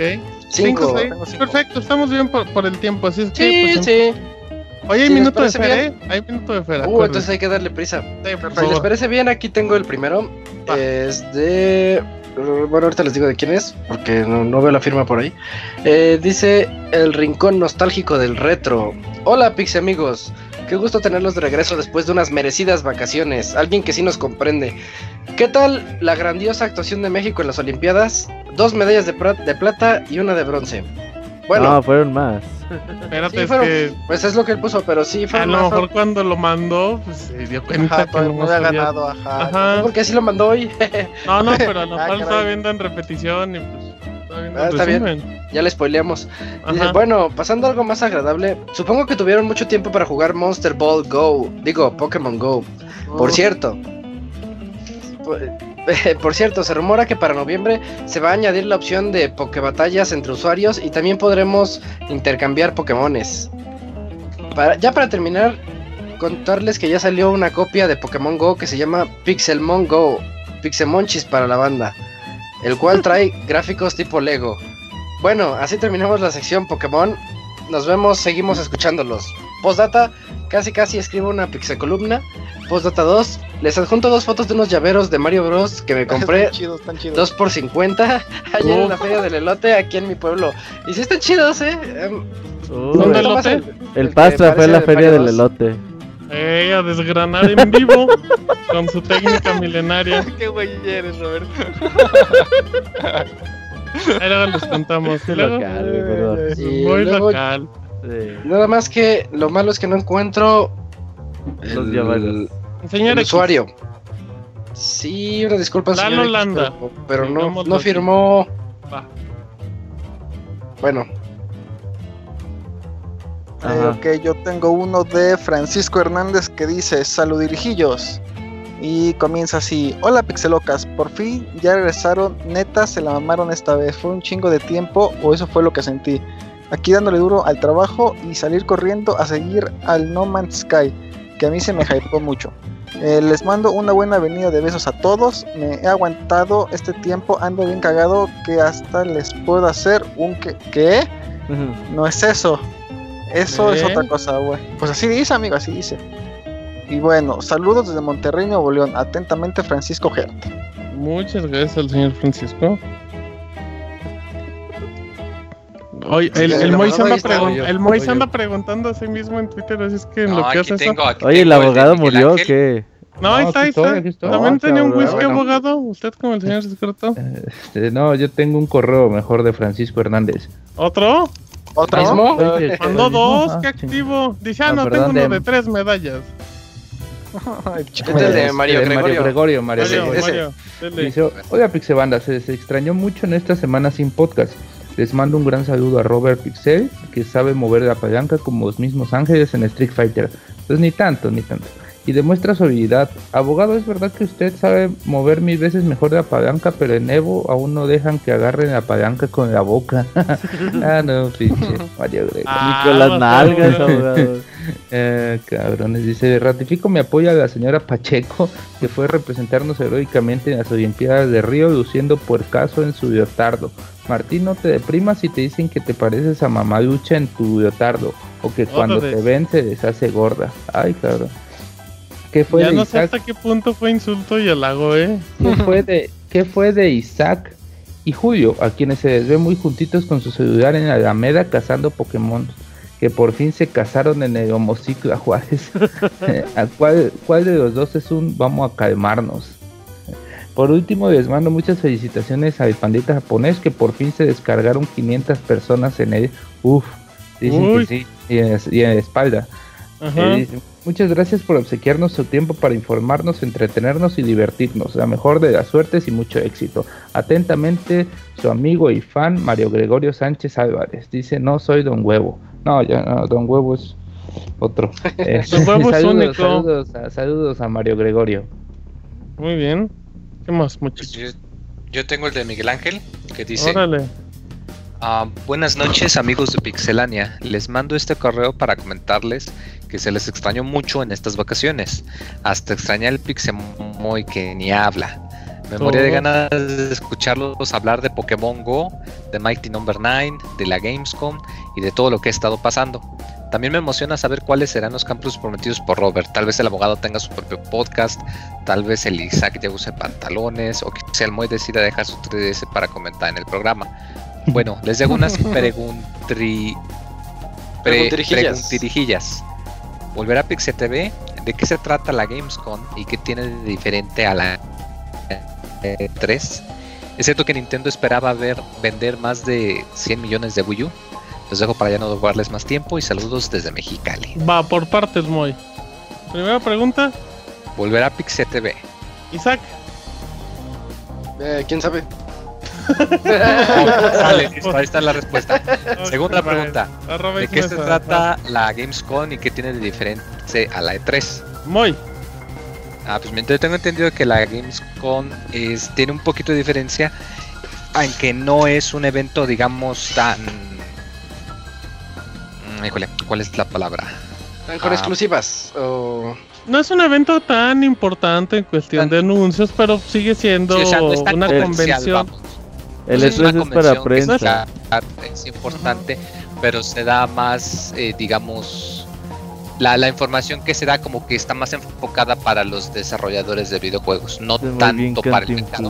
Aunque güey. claro, también importa. Ah, mira. El E3 Por es para prensa, el Gamescom es para el público en general. Y obviamente, y la cantidad de anuncios es muchísimo más pequeña. Además es en Alemania, que es en Europa. Ajá. También es como el gran evento de Europa, que ya también viene la Paris Game Week. Ok, ¿qué otra pregunta, Moy? Siento que Nintendo esperaba vender más de 100 millones de Wii U's. No, era uno de los estimados que había hecho una persona en Nintendo, pero pues de eso a que a que pues- todos creían eso, pues no. Pero ver a la, pero decían que se apuntaba a la lógica de si vendimos esto con el Wii, pues el Wii U no los va a comprar la misma cantidad de personas, pero no. ¿Qué otra muy? Y ya eran todas las preguntas Muy bien. ¿De quién fue el correo muy? de Miguel Ángel. Gracias Miguel Ángel. ¿Algo más, Isaac? Creo que ya fueron todos. Otro dice el termo, dice el termo que Ah. si no les llegó su correo y de Ivanovich también. Fer tiene otro. Déjame Échale, checar si Fer. está el del termo. ¿Qué El dice? termo no llegó, ¿eh? Buenas noches, no llegó. amigos. Buenas Solo noches. paso para decirle al Robert que se la come y Julio puede Oh, confirmar. Ay, qué- órale. Qué, fuerte, qué fuerte. eh. Dice, suerte en el resto del podcast después de, de esas vacaciones, que ni los de Sácame una duda o los maestros decentes se dan. Se despide su fan, el Ivanovich. Saludos, Ivanovich. Ey, bien dicho, Ivanovich. Bien dicho, amigo Ivanovich. Eh, saludos a, a Iván. son todos, ¿verdad? Ya no hay nada más, Eh, amiguitos. Hay que recordar podcast arroba pixelania.com. Exacto, exacto, muy bien. Eh, así es que vamos agradeciendo. Recuerden que es muy importante que nos dejen sus valoraciones en, en iTunes para que pues, nos sigan colocando como en lugares pues, relativamente cercanos a la gente y todo eso para que pues, las personas vayan uniéndose y, y al ver op- opiniones nuevas o frescas pues, les ayuda mucho para decidir. Eh, también recuerden que la cuenta de, de Facebook es facebook.com diagonal pixelania oficial donde eh, tenemos comentarios el día de hoy. ¿Me pueden confirmar que como que no los... En Facebook eh, no. Creo que no tenemos, no, no tenemos comentarios el día de hoy. Despeñe Es que- con esos de Facebook. Les Eso vamos a borrar el... No, no, no tenemos Están ya. fríos. que- ¿Son fríos?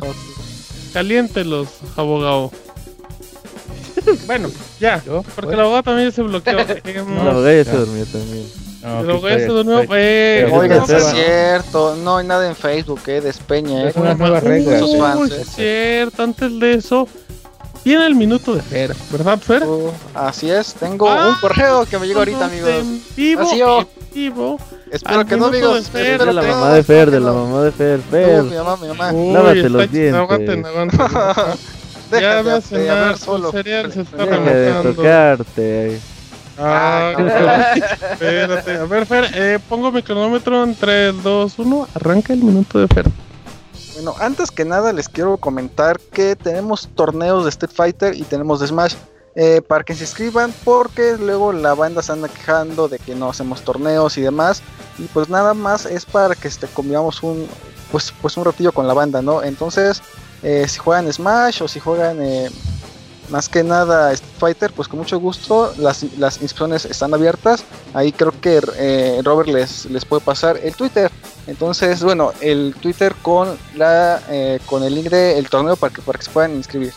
Y ahora tengo un correo de Mario Gregorio Sánchez que dice, hola Fer, ahora que ya salió el Escuadrón Suicida, eh, ¿con quién del escuadrón te gustaría bañarte y con quién de tus compañeros de Pixelania le, le levantarías el jabón?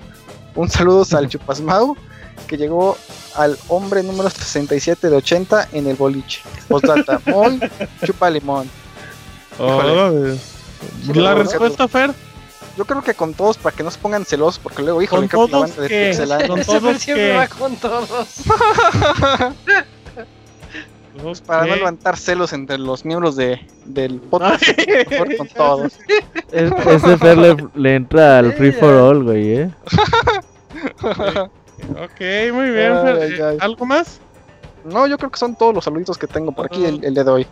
Creo que Ok, todos andan arranca fríos. El cronómetro con 57 segundos, Fer. muy- Perfecto, ya vamos mejorando, amigos, ya vamos Ah, mejorando. esos Juegos Olímpicos también te dejaron como ritmo. Marco Ajá, olímpico sí. a partir de ahora. El, ¿Cómo es? El minuto de gmail.com. Así es, Uf, uf, ahí pueden mandar sus dudas y Pero- comentarios o vía Twitter, arroba- arroba Zambranovich, y con mucho gusto se lo respondo. Perfecto, muy bien. Eh, Robert, Down de los Pixeles. Sí, el jueves a las 9 de la noche tenemos Uh. Bowl de los Vikings. Lo pueden jugar gratuitamente, bájenlo en su PC. PC. Ahí Ajá. para que lo jueguen, corre. A mí me corrió en Windows 10 sin problemas. Me Sí. imagino que en el 7 y en el broncas, 8. que ya lo Sí, en el 7 también. Pesa como bajan el 3 megas, se me hace, güey, una pendejada así. Así para que lo descarguen, aunque a ver si tienen tiempo para acabarlo. Y pues, eh, como dice Está el viernes tenemos el torneo de Smash, ahí para los que se quieran inscribir. Todavía hay como 20 lugares, más o menos, como... Hay dos, dos inscritos, entonces sí hay bastantes lugares. Y en el de Street Fighter ya nada más nos quedan 32 lugares disponibles. Ese es del domingo a las 6 de la tarde, va a haber stream. Sí, Ahí con Martín stream narrando. Street Fighter. Uf, uf. Así Se para perdieron que- un espectáculo en el Estuvo genial. torneo. En el Estuvo torneo, padre. Sí. Y nada más que Isaac le echó la culpa a los del stream. no- Sí, se mancharon conmigo. Pero ya te ya, le pones dimos, te dimos una pelea de no ventaja, pones- Isaac. Te dimos una pelea de ventaja y perdiste con Don Nete. no, desconcentración horrible. Pero el domingo se va a poner bueno. Ah, Isaac contra Don Nepe, la gran final. Oye, minuto mixer, Eh, ¿no? ¿Cuál es el premio? El premio va a ser una cena con Pixemoy, de unos frijolitos de la olla. No, no, que le haga No, no, pollo. no, que del les pollo frito de Soriana, empanizado. Ah, no, tú cocinas. Moy, no. hoy andas muy dadivoso con el premio. A huevo. ¿Qué decía el del premio, Beto? Que el Moy les haga ahí pollo empanizado con galletas. Uh, o- Les vas a empanizar la pechuga a los ganadores, Moy. Dice el camarón Y nomás. también la pierna y también el Ah, ala. uy, eso es todo, muy bien. Órale, mira Uy, el este Primero. Fer, primero Fer de ofrecido y ahora voy. Ah, falta que el abogado ande dando chivos. Bueno, eh, ya vamos. Minuto Mixler, rápidamente escriban, dicen, Moy, te preguntan que qué tienes.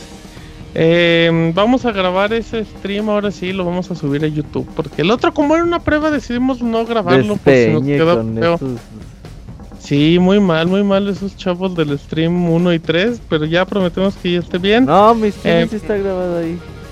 Pues no lo vimos, no lo vimos porque perdiste la primera ronda. La. Dicen, ¿cuál es el novio del que habla Isaac? ¿Acaso es Eugene? Preguntan en el Sí, chat. sí, sí. Sí, No. No, no. Sí, sí, sí. Sí, sí. Eh, dicen muy que des unos chiles rellenos con Don Chuy. Habrá que ver si el Don Chuy se presta.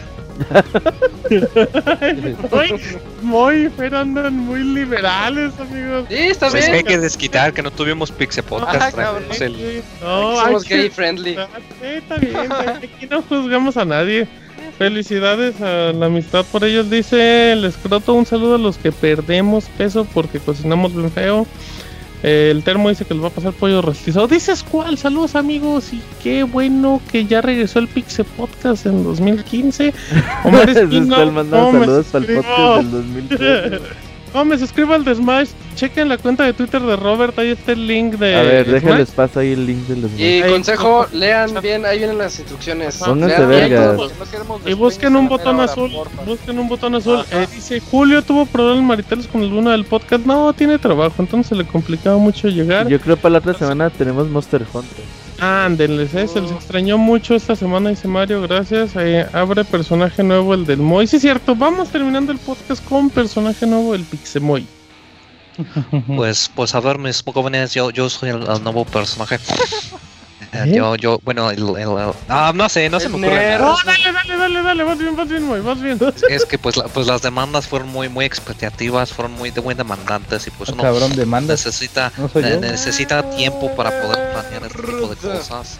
Y, y bueno, pues, pues yo, yo espero poder, poder ayudarles, poder, po- poder ser de su agrado, poder, poder, poder aquí reseñar muy, muy bonito, muy bonito, que, que nos vean. Y espero que puedan, que puedan venir al, al Pixel Estoy invitando a Podcast. Fer, ¿o qué? Oiga, Solo oiga, ¿y la usted tiene, próxima semana.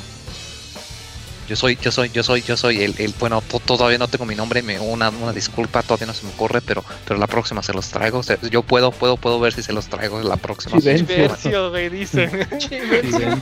Chivencio, Don Chivencio, Don Muy bien, Chivencio, Don Chivencio. le va a quedar. Gracias, Don- Chivencio, Chivencio. por venir. Ya se fue Don Chivencio, y porque ya es muy tarde. un rato de diversión. Em, bueno, pues ahí está. Ya deja la mona de guayaba muy, dicen eso en el chat. Yo Deja también. de oler tiner. También, sí, la de salir más barato el tiner que la mona de No, guayaba. Es, es Don Chivencio.